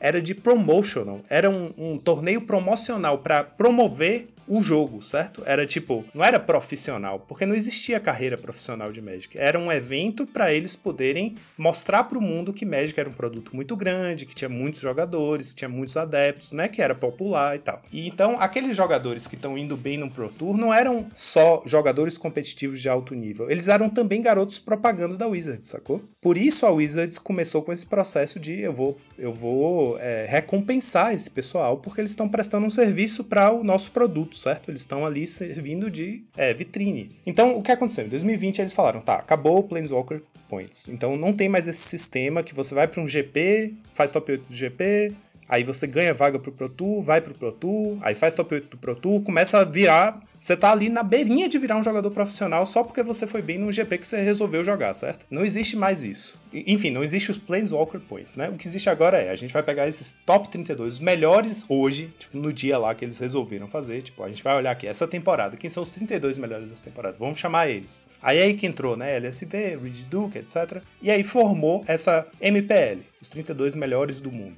Eles é, assinaram um contrato, a Wizards ofereceu um contrato um salário, eles recebem salário para jogar Magic, certo? Então, é, você é um jogador profissional de Magic, está sendo pago pela própria empresa para jogar. Era acho que uma coisa tipo 80 mil dólares por ano. Aí você assinava um contrato e você tinha uma contrapartida lá. Você tinha que streamar não sei quantas horas na Twitch por semana. Era bem pouco, assim. Tipo, a contrapartida prática do que você tinha que fazer para cumprir o contrato era bem pouco, sabe? No fundo, você estava sendo contratado para ser um jogador profissional de Magic que te garantia acesso aos eventos principais que deixaram de ser Pro Tour, passaram a ser Mythic Championship. Lembra quando mudou isso? Rapaz, as coisas no Magic acontecem tão rápidas para mim, tipo, a, a transformação nesse sentido para mim é uma coisa tão de estalo que simplesmente para é, mim sempre foi é. assim. Principalmente porque a gente tá no ramo Pauper. Então é muito difícil alterações desse nível no Pauper. Então quando eles falam assim: "Ah, mudamos o Magic Fest para agora Magic La Fiesta", entendeu? Exato. Não é. faz diferença para mim. Pra porque gente, tá nunca, bom. a gente nunca teve perto de. Entendeu? Se você tivesse falado assim, mudamos o Nacional Pauper para Le Nacional, Já aí, começa. ah, realmente mudou é, a interessar ou me afetar. Agora, quando não é, Como é que você é? vê que eu sou É, muito é, bom de é, nome, né? El Nacional de, pa, Puebre. de Puebre. Depois, é, pobrito. Então, eles criaram essa MPL, contrataram os jogadores, os jogadores toparam. Pra esses jogadores, para esses 32 jogadores foi um ótimo negócio, né? Você passa a ter um salário, cara. Você cumpre uma coisa muito pequena, que é streamar, que você provavelmente já fazia, né? E aí você vai ganhar um salário da Dona Wizards aí, você tá classificado para todos os Pro Tours, todos aqueles benefícios de quem era Platinum continua valendo para quem era da MPL. O que aconteceu? A resposta da comunidade foi muito ruim, né?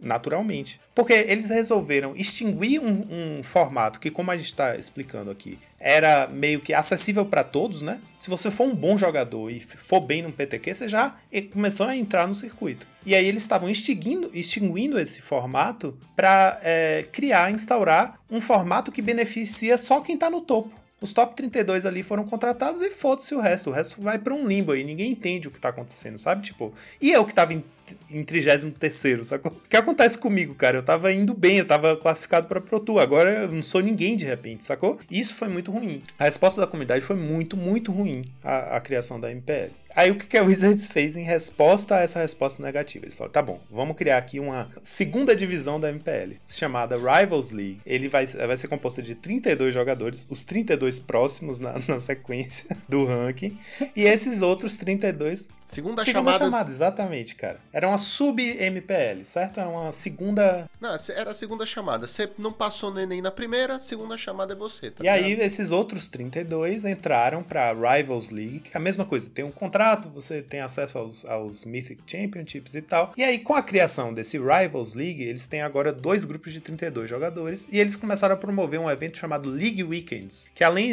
além dos. São mais não, 32. São eventos em que só quem participa são a MPL e a Rivals League, sacou? São os fins de semana de liga. Mas o que que significava essa liga? Não era um torneio tipo um Pro Tour, né? O Mythic Championship, sei lá o que. Que você disputa o suíço, aí os melhores vão para o corte, né? Pro Day 2, aí no Day 2 tem suíço de novo, os melhores vão pro top 8, tem a disputa do top 8. Aquela coisa que você vai torcendo, o jogador elimina, sobe, não sei o que. Sabe essa... O que existe de emocionante em assistir o Magic, né? Você poder torcer para alguém, ter uma sequência e ter eliminatória, sabe? Tipo, a fase eliminatória e tal. É, a MPL não era nada disso. Era tipo os, os M, MIQs que existem hoje, né? Que qualquer jogador que classificar pro Mítico pode jogar os MIQs, que é um fim de semana em que você joga no sábado. Se você tiver sete vitórias, você passa pro domingo. Se você tiver sete vitórias no domingo, você classifica para o Mythic, que é como se fosse o Pro Tour, certo? Mas assim, essas sete vitórias não são um suíço que passa uma hora, eles falam, começou o próximo round. Não é assim. Não é esse formato que a gente está acostumado a assistir Magic. É cada jogador joga no seu tempo, né?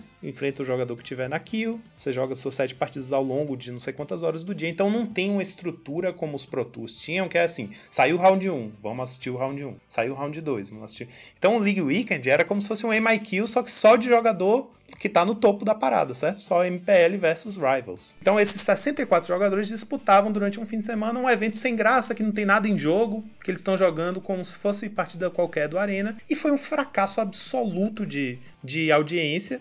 Todo mundo detestou, criticou pra caramba, pouquíssima gente assistiu, foi um desastre. Então o que que aconteceu? Pronto, a gente fez aqui uma retrospectiva. Hey,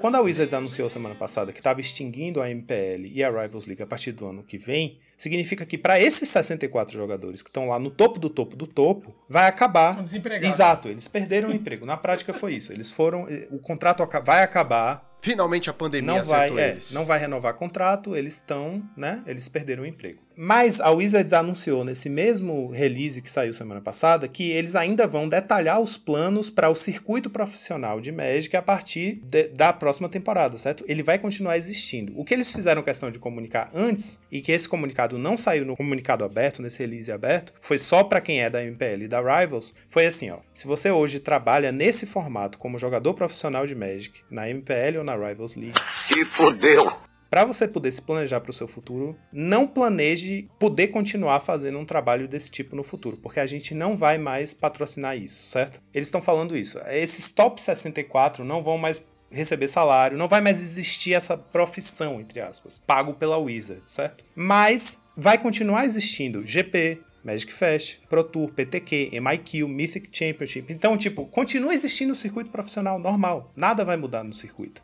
Então, por exemplo, a gente tem um jogador do nosso time, o, o David Garcia, o Saitama, que classificou para ele chegou no Mythic de novo, né? Classificou para o MIQ nesse último fim de semana. Ele fez day 2, ele fez sete vitórias no sábado, jogou no domingo, já tá classificado para o próximo. Então, o David, ele tá ali na beirinha de entrar num circuito competitivo mais alto do que o que a gente está acostumado, certo? Isso existe, isso vai continuar existindo, nada vai mudar nisso aí. Então existe ainda uma possibilidade de chegar lá, entre aspas, né? Para quem é um jogador comum de Magic, um jogador competitivo que tá lá grindando no arena e tal, tentando chegar no mítico, né? Tentando disputar esses PTQs que rolam todo mês. Isso vai continuar existindo. Então, continua existindo essa possibilidade de você ascender para um nível competitivo maior, né? Profissional, de jogar contra os profissionais, etc. O que não existe é que esses 64 jogadores, essas 64 pessoas, perderam o emprego. Então, no fim das contas, é, o impacto, a notícia é muito menos. é, como é que eu digo? A magnitude disso é muito menor do que o que tá aparecendo, porque a gente tá ouvindo a voz do- dos jogadores que perderam o emprego, entendeu? Mas o, o- o circuito profissional continua existindo, então não tem motivo nenhum para você desanimar de ser um jogador competitivo. É, o retorno, por exemplo, de quem grinda no mall continua sendo igual, sacou? E uma vez que a pandemia acabe e os torneios é, presenciais voltem, vai continuar existindo o GP. Se você fizer top 8 de GP, você continua,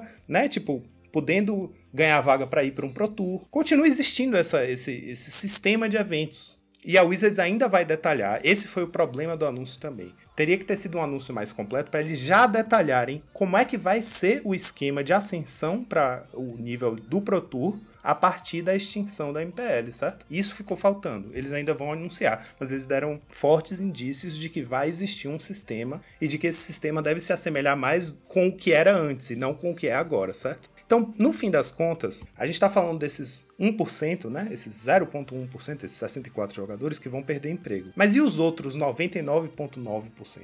Para esses, ou a coisa continua igual, ou a coisa, na verdade, no fundo, melhorou. Porque se a tendência é voltar para como era antes, significa que vai ficar mais acessível para quem é um jogador comum competitivo de Magic, certo? A gente só precisa esperar eles anunciarem com, como vai ser o esquema, mas os indícios é de que, é, digamos assim, a universalidade de acesso a, ao circuito profissional em termos competitivos de Magic vai melhorar. Então, assim, por isso que eu disse que a resposta curta para sua pergunta é não, o Magic competitivo não acabou de jeito nenhum. Por isso que eu fiz questão de fazer essa longa linha do tempo para todo mundo entender o que, que aconteceu nesses últimos anos para a gente chegar aqui o que que esse qual é o impacto dessa notícia, certo? Que não vai impactar o Magic competitivo. Na verdade, não vai impactar em nada, né? Exceto, novamente, os 64 jogadores ali envolvidos diretamente, né? E agora interessante foi você tocar esse ponto. Realmente, para mim, a sua explicação foi, foi perfeita, né? Até para esclarecer a visão que, assim, eu tive do Twitter, né? Dos twitters que eu fui vendo, né? Da rapaziada aí se manifestando. E a gente acaba absorvendo, de certa maneira, a visão que os pro players, né? Que tem uma influência, passam pra gente no Twitter. E ficou uma comoção muito grande, né? Até o PV, por exemplo, recebeu uma, um tweet lá de um outro, um outro pro player dizendo que ele parabéns para o, para, para o eterno é, atual campeão do mundo de Magic. Então, assim, tecnicamente nada aconteceu, né? O que o curioso é isso, né? Nada aconteceu, a gente pode continuar a nossa vida aqui de, de grinder, quem é grinder, circuitão free, quem é circuitão free, né? Porque na prática é até bom pra galera que tá começando, talvez tenha alguma chance Exatamente, é, né? exatamente. Existe essa, essa esperança de que no sistema novo, você que hoje compete nesse grau aí, né? Tipo, tá sempre indo bem num challenge, sabe? Tipo, tá jogando nesse grau competitivo alto, mas que não tem tanto retorno financeiro. De repente, pode ser que o sistema novo te beneficie mais. Mas o fato é que esses 64, que são pessoas, como você falou, Gonzalez, muito influentes, que têm muitos seguidores, se esses 64 aparecem e dão a perspectiva deles, a voz deles é muito mais ouvida do que, como a gente falou, dos outros 99,9% dos jogadores que na verdade nem estão entendendo o que está acontecendo, certo? Então, no fundo, cara, é, eu acho que um, é um pouco assim não, não vai acabar. O Magic competitivo não vai acabar. Ele vai continuar e vai continuar forte como sempre. E, aliás, a Wizards reforçou nesse release que eles valorizam muito a importância da, do Magic presencial. Então, tipo, esse movimento de extinguir as ligas tem a ver, inclusive, com voltar a priorizar mais o Magic presencial. Não quer dizer que o Arena vai acabar, de jeito nenhum. A gente sabe muito bem que o Arena tá firme e forte, vai continuar. Vai continuar existindo os Mythic, que são exclusivamente pelo Arena, mas que eles vão voltar a dar uma importância muito grande para as possibilidades de ascensão de carreira como jogador nos eventos presenciais. Eles estão querendo dizer assim, nossas cartinhas físicas impressas são ainda são muito importantes, continuem comprando, por favor. Cara, eu não sei nem se eu, se eu tenho uma boa, algo bom Mas pra fala o falar. que Só- tiver de acho ruim, que só pra chutar Fala, o balde. Ah, eu acho, primeiro, o que o Gonzalez falou aí de. Ah, o PV recebeu uma mensagem do, do outro pro player que falou: Ah, parabéns ao eterno campeão mundial. Vai tomar no cu, né? Vai, vai tomar no cu. Não pode ter outro campeão, um, um mais novo campeão mundial. Só, só pode ser do, do grupo dos 32. É isso que ele tá falando, mais ou menos? Que- É isso que eu entendi, ou eu tô errado? Não, não, eu acho que essa leitura não é tão, não é tão errada, não, Lucão. Porque, de alguma forma, esses 32 ou esses 64 vão ter sempre uma posição privilegiada para competir por essa vaga de campeão mundial, né? Sempre. Então, já podemos falar aqui panela, né? Exatamente. Já po- podemos falar esse Exatamente. termo? Ah, tá, tá. Não, só pra saber. É porque eu, eu, não, eu, não, eu não disse essa palavra porque é, ela foi banida pra mim. Eu não posso mais usar a Não, palavra eu falo, panela eu e falo. Wizards Tudo na tem mesma panela. frase, entendeu? Que daqui a pouco vai sair uma galera aí do bueiro, cara. Coisa louca. Eu Não, Não, posso. eu falo pro Gonz... eu falo pelo Gonzalez. Panela, panela. Eu sou de um mundo de artista que tem panela pra um caralho. Eu reconheço quando tem uma. Quando começa esses mimimi, eu sei que é uma panela. E eu não tô falando que a galera que tá no meio da panela é Sim, gente sim. ruim ou que é todo mundo igual. Eu tô dizendo que esse tipo de comentário foi muito escroto. Foi um comentário escroto, me desculpe. Você não pode abrir o Magic pra novas pessoas. Não pode surgir um mais novo jogador que começou do zero lá embaixo no Arena.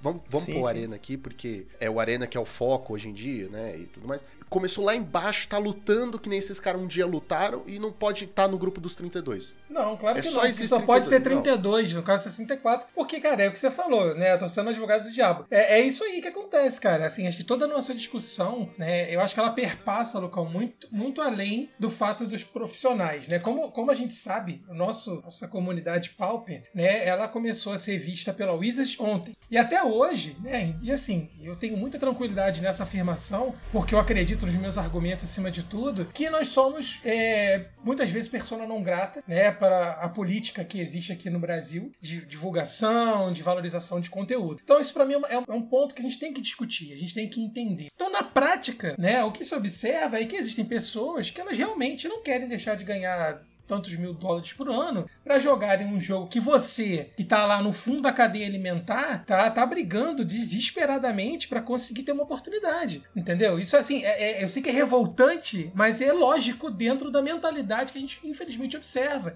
Então, assim, é, para um cenário onde você tem produtor que treta com produtor, é, jogador pequeno que tem desavença com outro jogador pequeno, produtores é, é, médios que fazem artimanhas para conseguir ter visibilidade. Cara, é muito é plausível você observar que, infelizmente, é o que acontece, né? Mas veja a diferença aí. É, e eu não vou falar só do, do Pauper, mas eu vou falar do Mall no sentido assim dos challengers. Veja você, qualquer um pode chegar num challenger num fim de semana, fazer top 8 e ninguém vai falar, mas esse cara nunca fez top 8? Por que, que ele, ele tá no top? Como ele chegou no... Não existe isso. Eu não sei como é nos outros formatos, mas aqui no Pauper, quando um cara, pelo menos a gente, salva as exceções, todos esses disclaimers, né, é coisa chata do caralho que tem que fazer, que senão as pessoas gritam. Não, é- aqui no Pauper, gente, se um cara chega do nada, um, um rapaz, uma, uma garota, qualquer pessoa que chega no top 8 pela primeira vez, a gente fica surpreso. É, a, gente vai ficar até celebra, feliz. A gente fala, olha, essa pessoa nunca apareceu. É, será? a gente celebra. Olha o esforço Sim, do sim. cara. O cara foi com tal deck, se esforçou.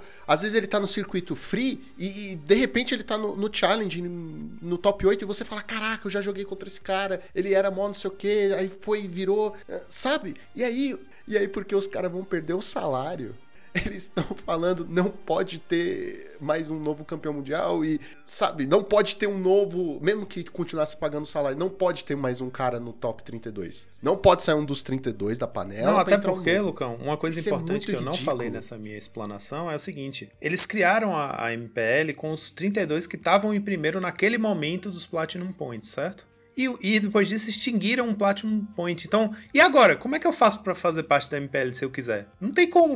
Não tem como. Não, não existe um caminho faz. claro. É- é quem chegou, chegou, quem não Exatamente, chegou, não chega E eles mais. criaram a Rivals, e a Rivals é assim: no fim de todo ano, os que estão nas melhores posições da, da, da Rival sobem pra MPL. E a mesma coisa, quem tá por último na MPL desce pra Rival. Então, se tem gente descendo. É uma panela de 64 Exato, e se tem né, gente cara? descendo da MPL pra Rival, significa que quem tá no, lá no fundo da Rivals cai. Sacou? Saiu do circuito. E agora? Eu fui pra um limbo, cara. Eu não sei mais como eu faço pra voltar pra Rivals. Entendeu? Então, tipo, era uma coisa super escusa, ninguém sabia. O Wizards não, não, não era transparente a respeito dos critérios. Por que, que eu convidei esses 32 pra serem da Rival, sacou? Então, tipo assim, tá extinguindo um sistema que era escuso, que era estranho, que ninguém. que era confuso. Não é à toa que a notícia que saiu semana passada, a imensa maioria dos jogadores, até competitivos de Magic, não entendeu o que significava. Então, tipo assim, tá acabando um sistema que para a maioria das pessoas é melhor que acabe, certo? E que não mata o sistema competitivo, não mata a Aí é que tá. Aí eu quero entrar num tópico, eu quero meio que lançar um tópico assim, né, da nossa pauta improvisada digamos assim, em termos de estrutura, eu quero sugerir um tópico que é assim: a pergunta que o Gonzalez fez quando a gente foi começar a discussão era se o Magic competitivo tinha morrido. Não, ele não morreu, ele não vai morrer. Isso está respondido claramente, cristalinamente. Não são 64 players que fazem o Exato. Magic Aí a próxima pergunta que ele poderia fazer nessa mesma linha seria: então o circuito profissional morreu? Virar jogador profissional de Magic morreu? Aí eu quero trazer uma pergunta pra gente que não é uma pergunta pra responder, é uma questão pra gente refletir. O que significa, né, ser jogador profissional de Magic? Porque esses jogadores que faziam parte da MPL, da Rivals, e jogadores como o nosso próprio Saitama, que tá lá competindo no Arena, né, para classificar para o MIQ, para tentar jogar um dia um Mythic Championship, né? Entrar no circuito competitivo de fato, são jogadores dedicados que estão lá, né, tipo, colocando o tempo deles naquilo, investindo, né, intelectualmente, a, o esforço mental deles naquilo. Então são jogadores que estão Financeiramente também. financeiramente também, exatamente. Porque assim, o, o Saitama não vai farmar todas as cartas que ele precisa. Ele vai Exato, provavelmente comprar os packs que. Mas enfim, o que eu quero trazer aqui é assim: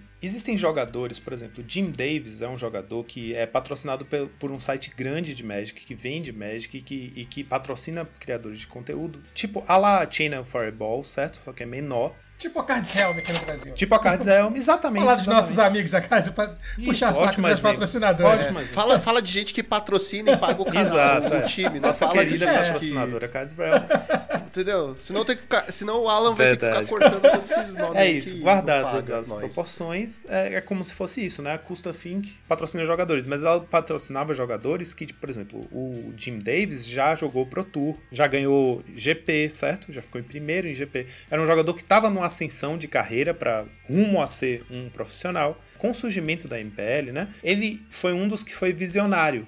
E vários foram também. Que é assim, jogadores profissionais, né? Eles eram profissionais, porque estavam jogando no circuito do Pro Tour já há algum tempo, né? Classificando sempre, estavam ganhando grana mesmo quando se posicionavam bem nesses Pro Tours. Ele falou assim: olha, eu não entrei na MPL. O surgimento da MPL para mim comunica que a Wizards está num processo de só beneficiar quem tá no topo, certo? Então eu que tô no meio, que vou continuar jogando esses torneios profissionais, eu só ganho dinheiro se eu for bem no torneio, né? Que é isso que o pessoal não quer. Eles querem ter uma garantia de que eles vão ganhar dinheiro independente de ficar em primeiro ou não, né? Que isso é realmente a coisa mais ingrata. Tipo, eu sou um jogador profissional, mas eu só ganho dinheiro se eu ganhar o torneio. Se eu não ganhar o torneio, eu não ganho nada. Não existe isso, né? Se você vai competir no nível profissional, você tem que ter um salário para bancar seu treino, para bancar, né, seus investimentos, etc. O Jim Davis é um cara que foi visionário no sentido de perceber que esse movimento da Wizards estava prejudicando quem estava no, no, tier dele, digamos assim, e ele resolveu colocar todos os esforços dele na produção de conteúdo. Jim Davis hoje em dia é um dos caras que tem a maior quantidade de seguidores no Twitch,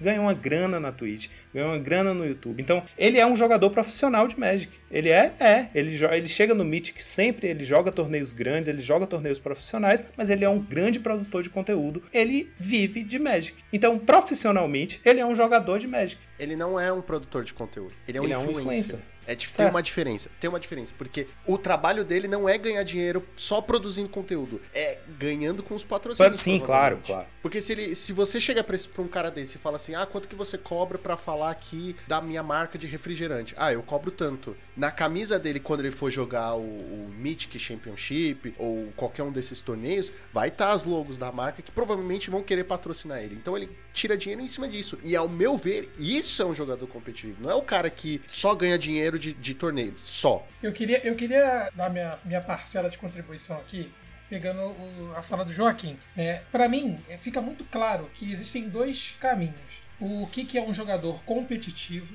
e o que, que é um jogador profissional. Exato, é. é o que, que é um jogador competitivo? É aquele cara que ele entende, né? Ele vê no Magic, tá? Ele compete no Magic para buscar resultado, tá? Tá, tá, tá, tá, tá! Ele busca né, é, premiação, né, ele busca status dentro da comunidade dele, né, ele busca meios de ser reconhecido tá? É, é, e eventualmente ser remunerado de acordo com as metas que ele vai alcançando, que podem ser variadas, né? Pode ser, você tem jogadores que, que são competitivos, por exemplo, como o Base de Jack, que a gente entrevistou aqui, né? Que no, no, nosso episódio ele explicou pra gente como é a rotina de estudo dele, como é a rotina de trabalho dele, né? Quanto tempo ele, ele dedica, etc, etc. Para mim, isso é um jogador competitivo, né? Que ele vê dentro da competição. Já um jogador profissional, né? essa questão de ser profissional, às vezes aqui no Brasil é um pouco confusa. Porque ser profissional, ela, ela envolve que você tenha algumas responsabilidades jurídicas e administrativas que o jogador, o jogador competitivo ele não precisa ter. Por exemplo, eu me via como um jogador competitivo em 2019, né? Quando eu tava, tava visando o GP, né? Eu corria atrás dos torneios, eu jogava, eu queria desafiar todo mundo que eu podia da minha loja, né? Eu queria ver vídeo, eu queria estudar, eu tava focado porque eu tinha meta de competir um mundial, né? Na, na minha visão era o mundial máximo que eu poderia ter, que era o GP. Então, para mim, isso ficava bem claro. Mas em nenhum momento eu tive um contrato, né? Em nenhum momento eu, eu me profissionalizei no Magic, né? Então, assim, eu acho que a gente precisa entender essa diferença, essas diferenças entre a profissionalização do Magic, tá? E a competição. Na sua própria falha e análise, que eu concordo com você, fica muito claro de que, assim, não, é, é, o que vai acabar é a profissionalização do Magic, pelo menos até o Wizards rever isso, né? Até ela é, reestruturar a sua visão, até ela dar as, os novos, é, vamos dizer assim, passos né, dentro do, do, do, que ela quer, do que ela almeja. Agora, a competição realmente ela não vai acabar, porque, por exemplo, vai continuar existindo o circuitão, entendeu? Vai continuar existindo, a gente brinca aqui, né? Mas vai continuar existindo o Magic competitivo do Pauper no circuito free, que é competitivo, os torneios do foguete, os torneios da Cards Helm, né? E, e, assim, tantos outros de loja que vão ser. Então esse é um ponto que você me fez pensar agora que eu não tinha visto. Eu realmente não tinha entendido que o que iria acabar é, a princípio, é a profissionalização do Magic. E assim, na minha visão, eu continuo achando isso um problema. Dentro de um cenário que a gente tem os esportes crescendo muito, e eu tô pensando nisso, tá? Eu não tô pensando como um jogador, porque eu não me considero um jogador profissional, muito menos competitivo. Embora a gente treine, né? Enfim, estou aprendendo com o meu mestre Joaquim aqui, né? Mas tem muita coisa para caminhar, tá? Mas assim, eu acho que como produtor de conteúdo, como né, alguém que consome conteúdo de Magic, eu acho muito problemático que a profissionalização do Magic ela fique é, abalada. Lógico que esse, esse modelo que estava era um modelo precário, eu também concordo, excludente, né, extremamente confuso, como muitas das políticas que a gente observa da Wizard para, o próprio, para a própria comunidade. Porém, né, é, é, assim, em um mundo que você. Novamente, eu repito o que eu falei, num mundo onde você tem uma, uma Riot Games né, extremamente forte e competitiva,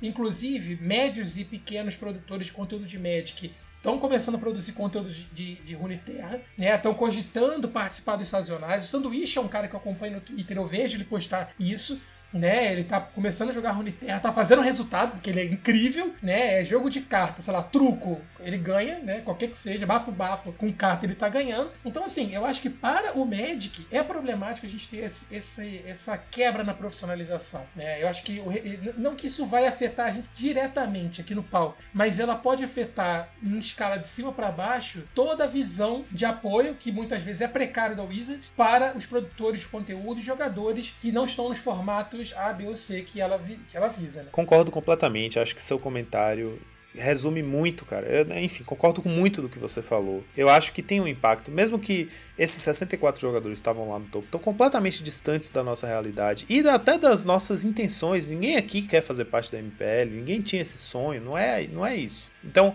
o Magic é um jogo que é grande o suficiente para que o fulaninho que vai para a loja jogar Commander com os amigos, o cara que joga com as cartas que tem em casa, que ele nem sabe o que são formatos, continua comprando carta, continua, sabe? Tipo assim, o Magic é gigante, cara, é imenso, tem muita gente. Então, tipo assim, a gente vai continuar com nossas rotinas, vai continuar com nosso nossa hierarquia competitiva, certo? A gente continua querendo ser um time é, né, que compete no, no Pauper, que tem que alcança resultados e tal. Tudo isso vai continuar. Então, para imensa maioria dos jogadores que praticam o Magic, que vivem do Magic, que produzem conteúdo de Magic como a gente, não vai mudar nada, cara. Não dá nada. Então eu acho que essa, esse. A gente viveu um episódio que foi assim, essa situação de que pessoas que têm a voz muito amplamente amplificada pelas redes e ouvida por muita gente, claro que se sentiu mal porque perdeu o emprego, né? Perdeu. Enfim, perder o emprego é uma coisa grande para essas pessoas, porque vai mudar a rotina, vai mudar tudo. O que, é que a pessoa vai fazer agora? Ela tinha um salário para ficar ali jogando, ela vai ter que decidir se ela vai tentar viver de produção de conteúdo, se ela vai passar a streamar por conta própria tentar patrocínio, entendeu? Tem algum impacto, mas na vida lá desses 64, eu não quero saber desses 64. Deixa, eles se viram, sacou? E você não precisa responder, e você também não precisa responder com, com, a, sim, com esse sim. tweet babaca também, né? Pode ficar, pode ficar puto. Todo mundo tem o direito de ficar puto Exatamente, quando se perde dinheiro. cara, Cara, exatamente. Todo mundo. Só não pode ser babaca. Por que, que não foi e mandou um Twitter pra Dona Wizards? Falou, ô Dona Wizards, mó sacanagem, né? Ô, babaquice. Xinga a Dona Wizards. É tão fácil, a gente faz isso aqui toda semana.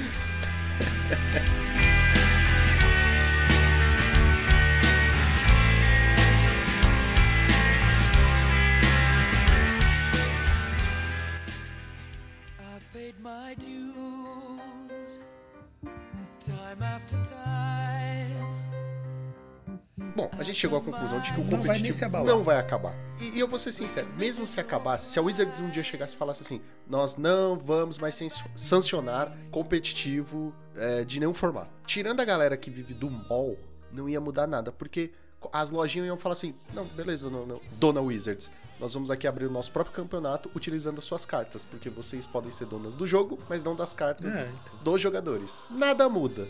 E o meu, a gente continua comprando carta. Nesse, senti nesse sentido, nada muda. Agora, pra esses 64 players, perderam o salário. Posso fazer alguma coisa? Não. Gostaria? Também não, porque não conheço eles. É. O que me incomoda só é esse, esse.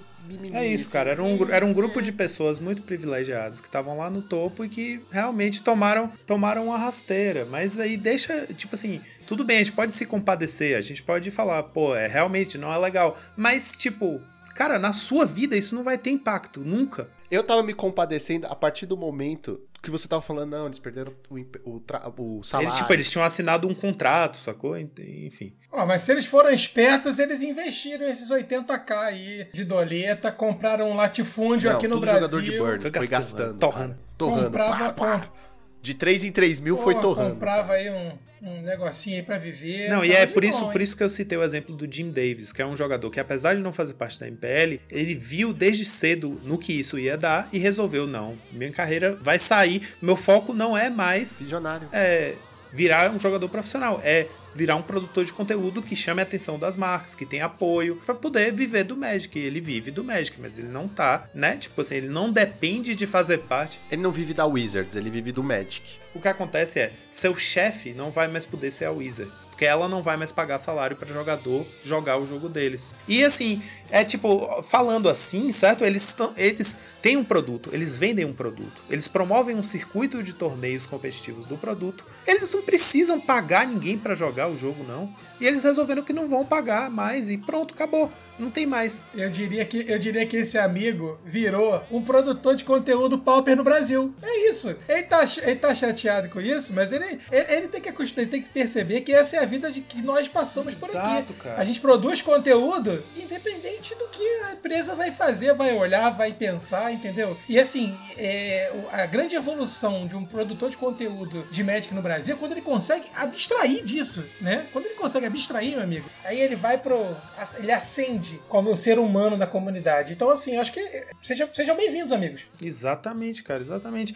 É, seja bem-vindo aos Um de nós, um de 99,999% nós, dos um que já nós. viviam tendo que se virar. Se você quer viver de Magic, você vai ter que se virar, cara. Você vai ter que fazer seu conteúdo, você vai ter que achar seu patrocínio, vai ter que criar seu próprio caminho pra. Ao meu ver, agora são 64 players a mais disputando o mesmo que Exatamente, os outros podem exatamente, disputar. cara. Não mudou nada. Pra nós, meros mortais, não mudou nada. Para os deuses, Exato, eles viraram exato, fez o que mortais. aconteceu. Esse panteão aí foi, foi, foi demovido, né? Foi, foi, rebaixado para o nível de, de semideus. Basicamente aconteceu o quê?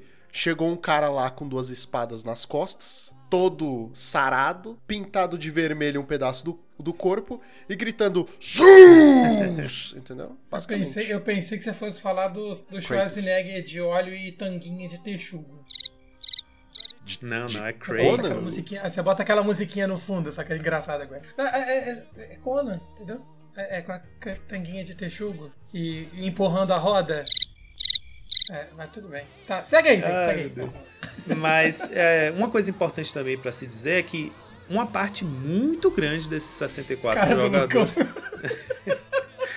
Queria que os ouvintes pudessem ver isso. Desculpa, cara. Uma coisa muito importante é, é de ressaltar é que uma grande, grande, grande parte desses 64 aí já são incrivelmente ativos na, na Twitch. Tem muitos seguidores, tem apoio de lojas, de marcas, de, já tem outras formas de ganhar dinheiro, são produtores de conteúdo, são monetizados no YouTube. Então, tipo assim, muitas dessas pessoas não vão virar mendigos, certo? Não, não precisa ter tanta pena assim deles, cara. Eles vão perder um salário, vão perder um contrato, isso não é legal, beleza. Eles vão ter que se adaptar. Mas, tipo assim, muitos deles já estavam nesses outros sistemas também, sacou? Eu posso ser sincero, a adaptação pra esses caras é muito fácil. Eles contratam alguém com o último salário que eles receberem pra montar uma Twitch, onde ele só vai ter que logar a conta e jogar. Continuar Jogar jogando arena, como jogava. né? Jogar mall, jogar a, a porra que quiser. Basicamente é isso. Sabe por quê? Esses caras já têm seguidor o suficiente pra no primeiro dia já tá sendo monetizado pela, pela Twitch. E muitos deles, muitos deles já tem. Já Muitos tem, já tem, é. E não, tem apoio já do tem, mas eu tô time. falando Ah, os que ver? não tem. Os que, os que falaram assim, eu quero viver da Dona Wizards me pagando um salário. Eles estão a um pulo, a um pulo de bater tudo o que é necessário pra ser monetizado na quanto, Twitch. né? E começar a ganhar uma grana. Talvez até mais.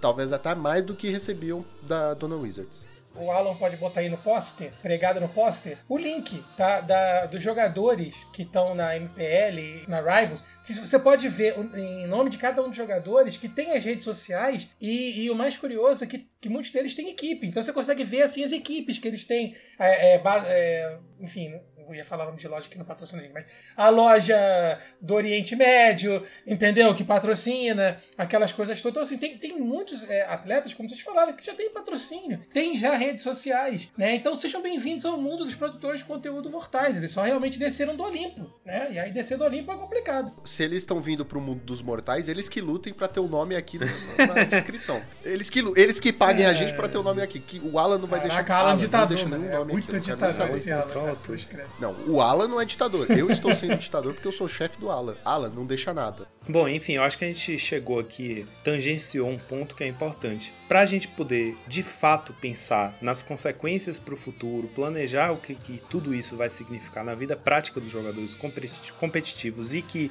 almejam um circuito profissional de Magic, falta esclarecimento, certo? Como a gente já tinha falado lá no começo, para quem já esqueceu, a Wizards é, deu diretrizes né, do futuro, ah, informou logo que vai acabar a MPL, os jogadores que fazem parte da MPL já sabem que o contrato vai terminar, ele, a Wizards informou com todas as letras para eles. É, daqui para frente, não planeje mais poder viver como jogador profissional de Magic, como profissão, certo? Você não vai ter mais salário para isso. O que falta A Wizards basicamente falou: faça Isso. como jogadores de Pauper. Não botem fé O que gente. faltou no final desse release que saiu semana passada é eles dizerem, certo? Tipo assim, porque isso eles falaram. No futuro próximo a gente vai estruturar melhor, explicar como vai ser a nova estrutura hierárquica do circuito do Magic. Isso tá faltando. Então, até a gente ter essa informação, porque, tipo assim, era de um jeito, tinha os Pro Points, virou Planeswalker Points, né? Tipo, criaram os tiers dos Planeswalker Points, sistemas de classificação por fora dos PTQs, depois criou a MPL. Então, tipo assim, a gente, a- vai acabar tudo isso, certo? Mas como vai ser o novo sistema, certo? Eles ainda não detalharam. Então, falta isso pra gente poder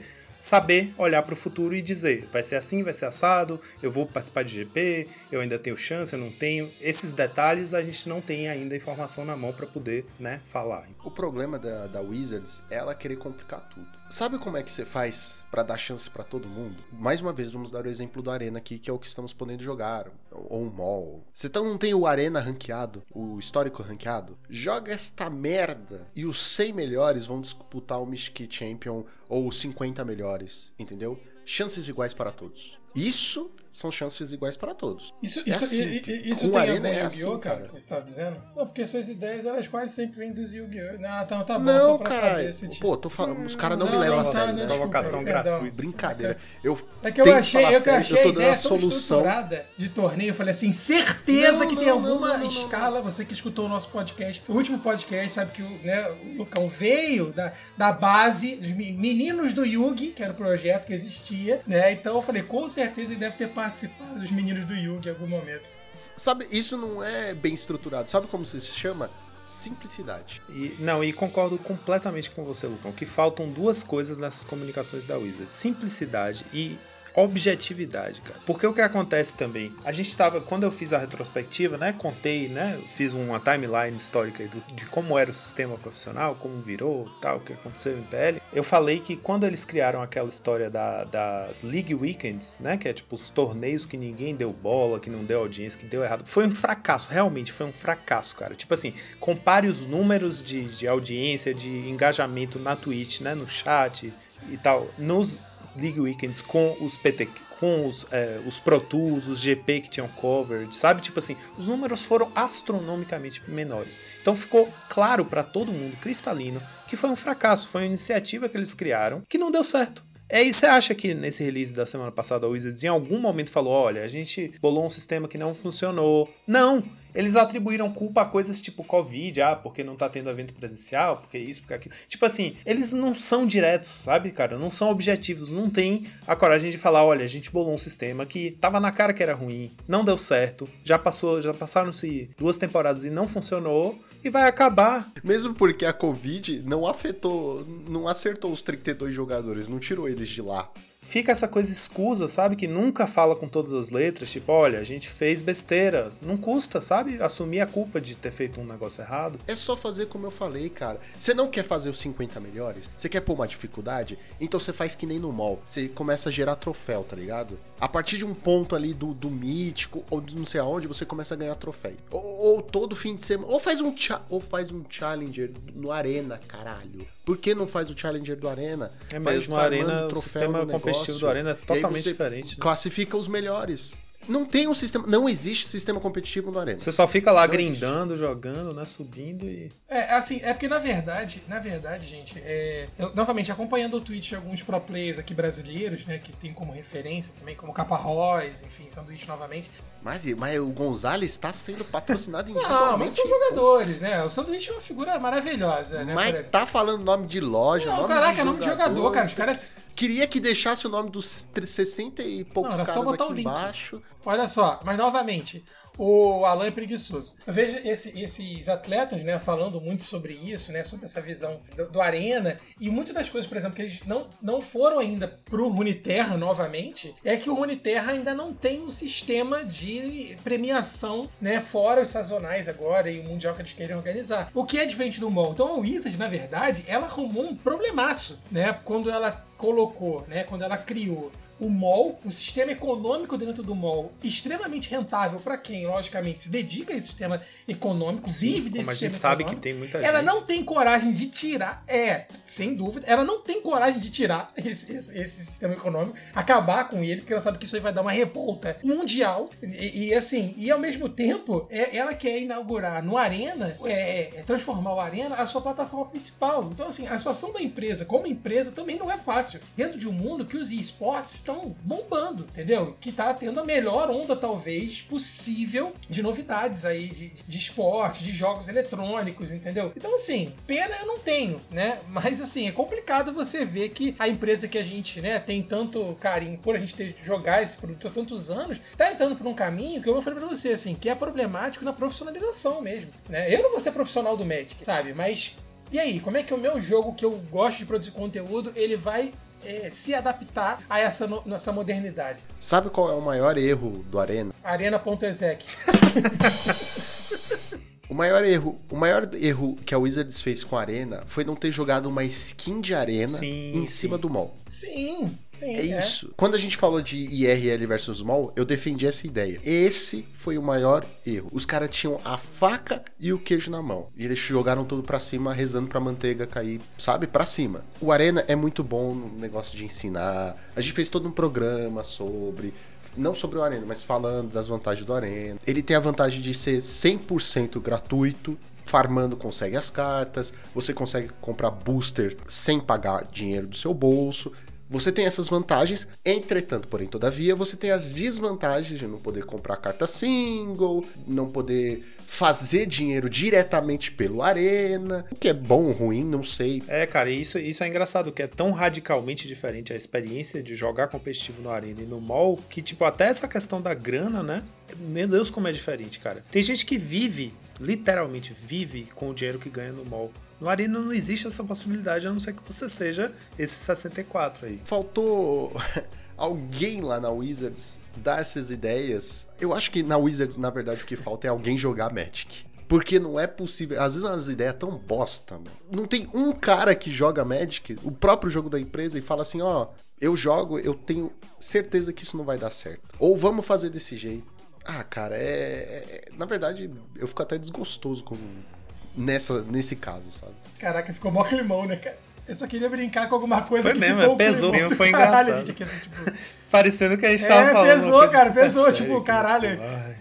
Eu olhei pro Joaquim, o Joaquim assim, reflexivo, falou, olhando ao longe, ele, caralho. Não, mano, eu, eu- pela primeira vez eu É, fiquei cara, triste e não é nem comigo essa aqui. merda.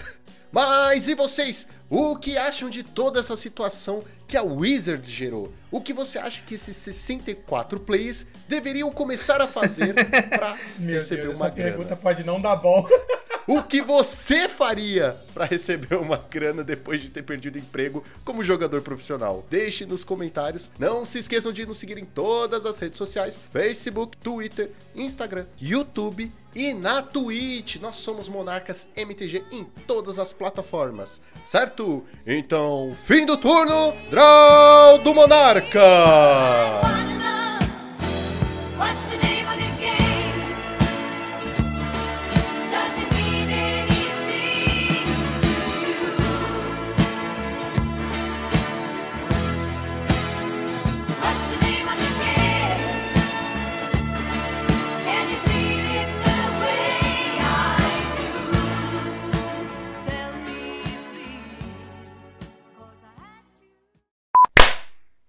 To. Perfeito, vai, mais um.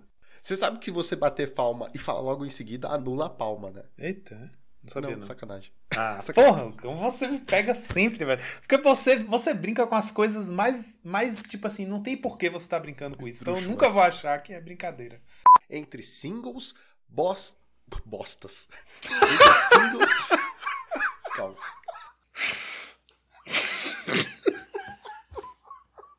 Bom, uma boa observação pra gente né, chamar a atenção é que.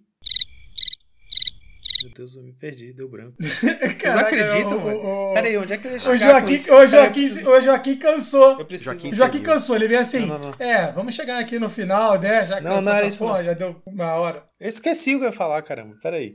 É... Ah, não, pronto, pronto. Você tá tomando seus remédios? Vou recomeçar isso. Então acho que queria aproveitar esse ponto que a gente chegou, né? É, que toca num. num- Que estamos Isso. caminhando para o final. E que toca no. toca é num- numa coisa importante. Meu Deus, eu esqueci de novo, cara. Não, não- Eu preciso escrever. O que, que eu ia falar? sa- sabe qual é o melhor? peraí. O Alan vai pôr Meu tudo Deus, isso no final. Peraí, minha cabeça, o que tá acontecendo? Pera rapidinho, eu vou tirar o fone pra tentar lembrar, rapidinho. Caralho, o que, que eu ia falar, velho? Deus do céu, como é que eu lembrei e esqueci de novo? Meu Deus do céu, o que, que eu ia falar, caramba? Não é possível um branco desse. Caraca, tá, tá perdido mesmo. Velho, eu não tô acreditando, não. Eu perdi completamente. Eu tô com a cabeça em branco. Jesus. Eu vou beber uma água ali rapidinho, tá? Eu vou tentar lembrar. Caramba, eu tô estarrecido.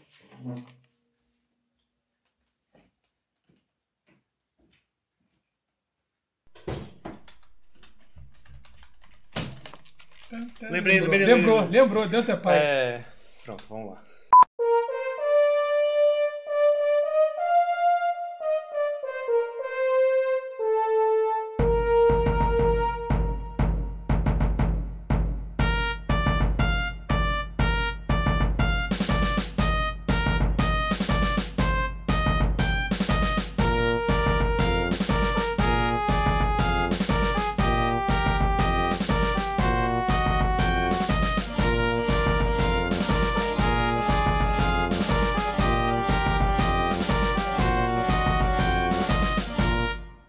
Esse podcast foi editado por Monarques MTG Produções.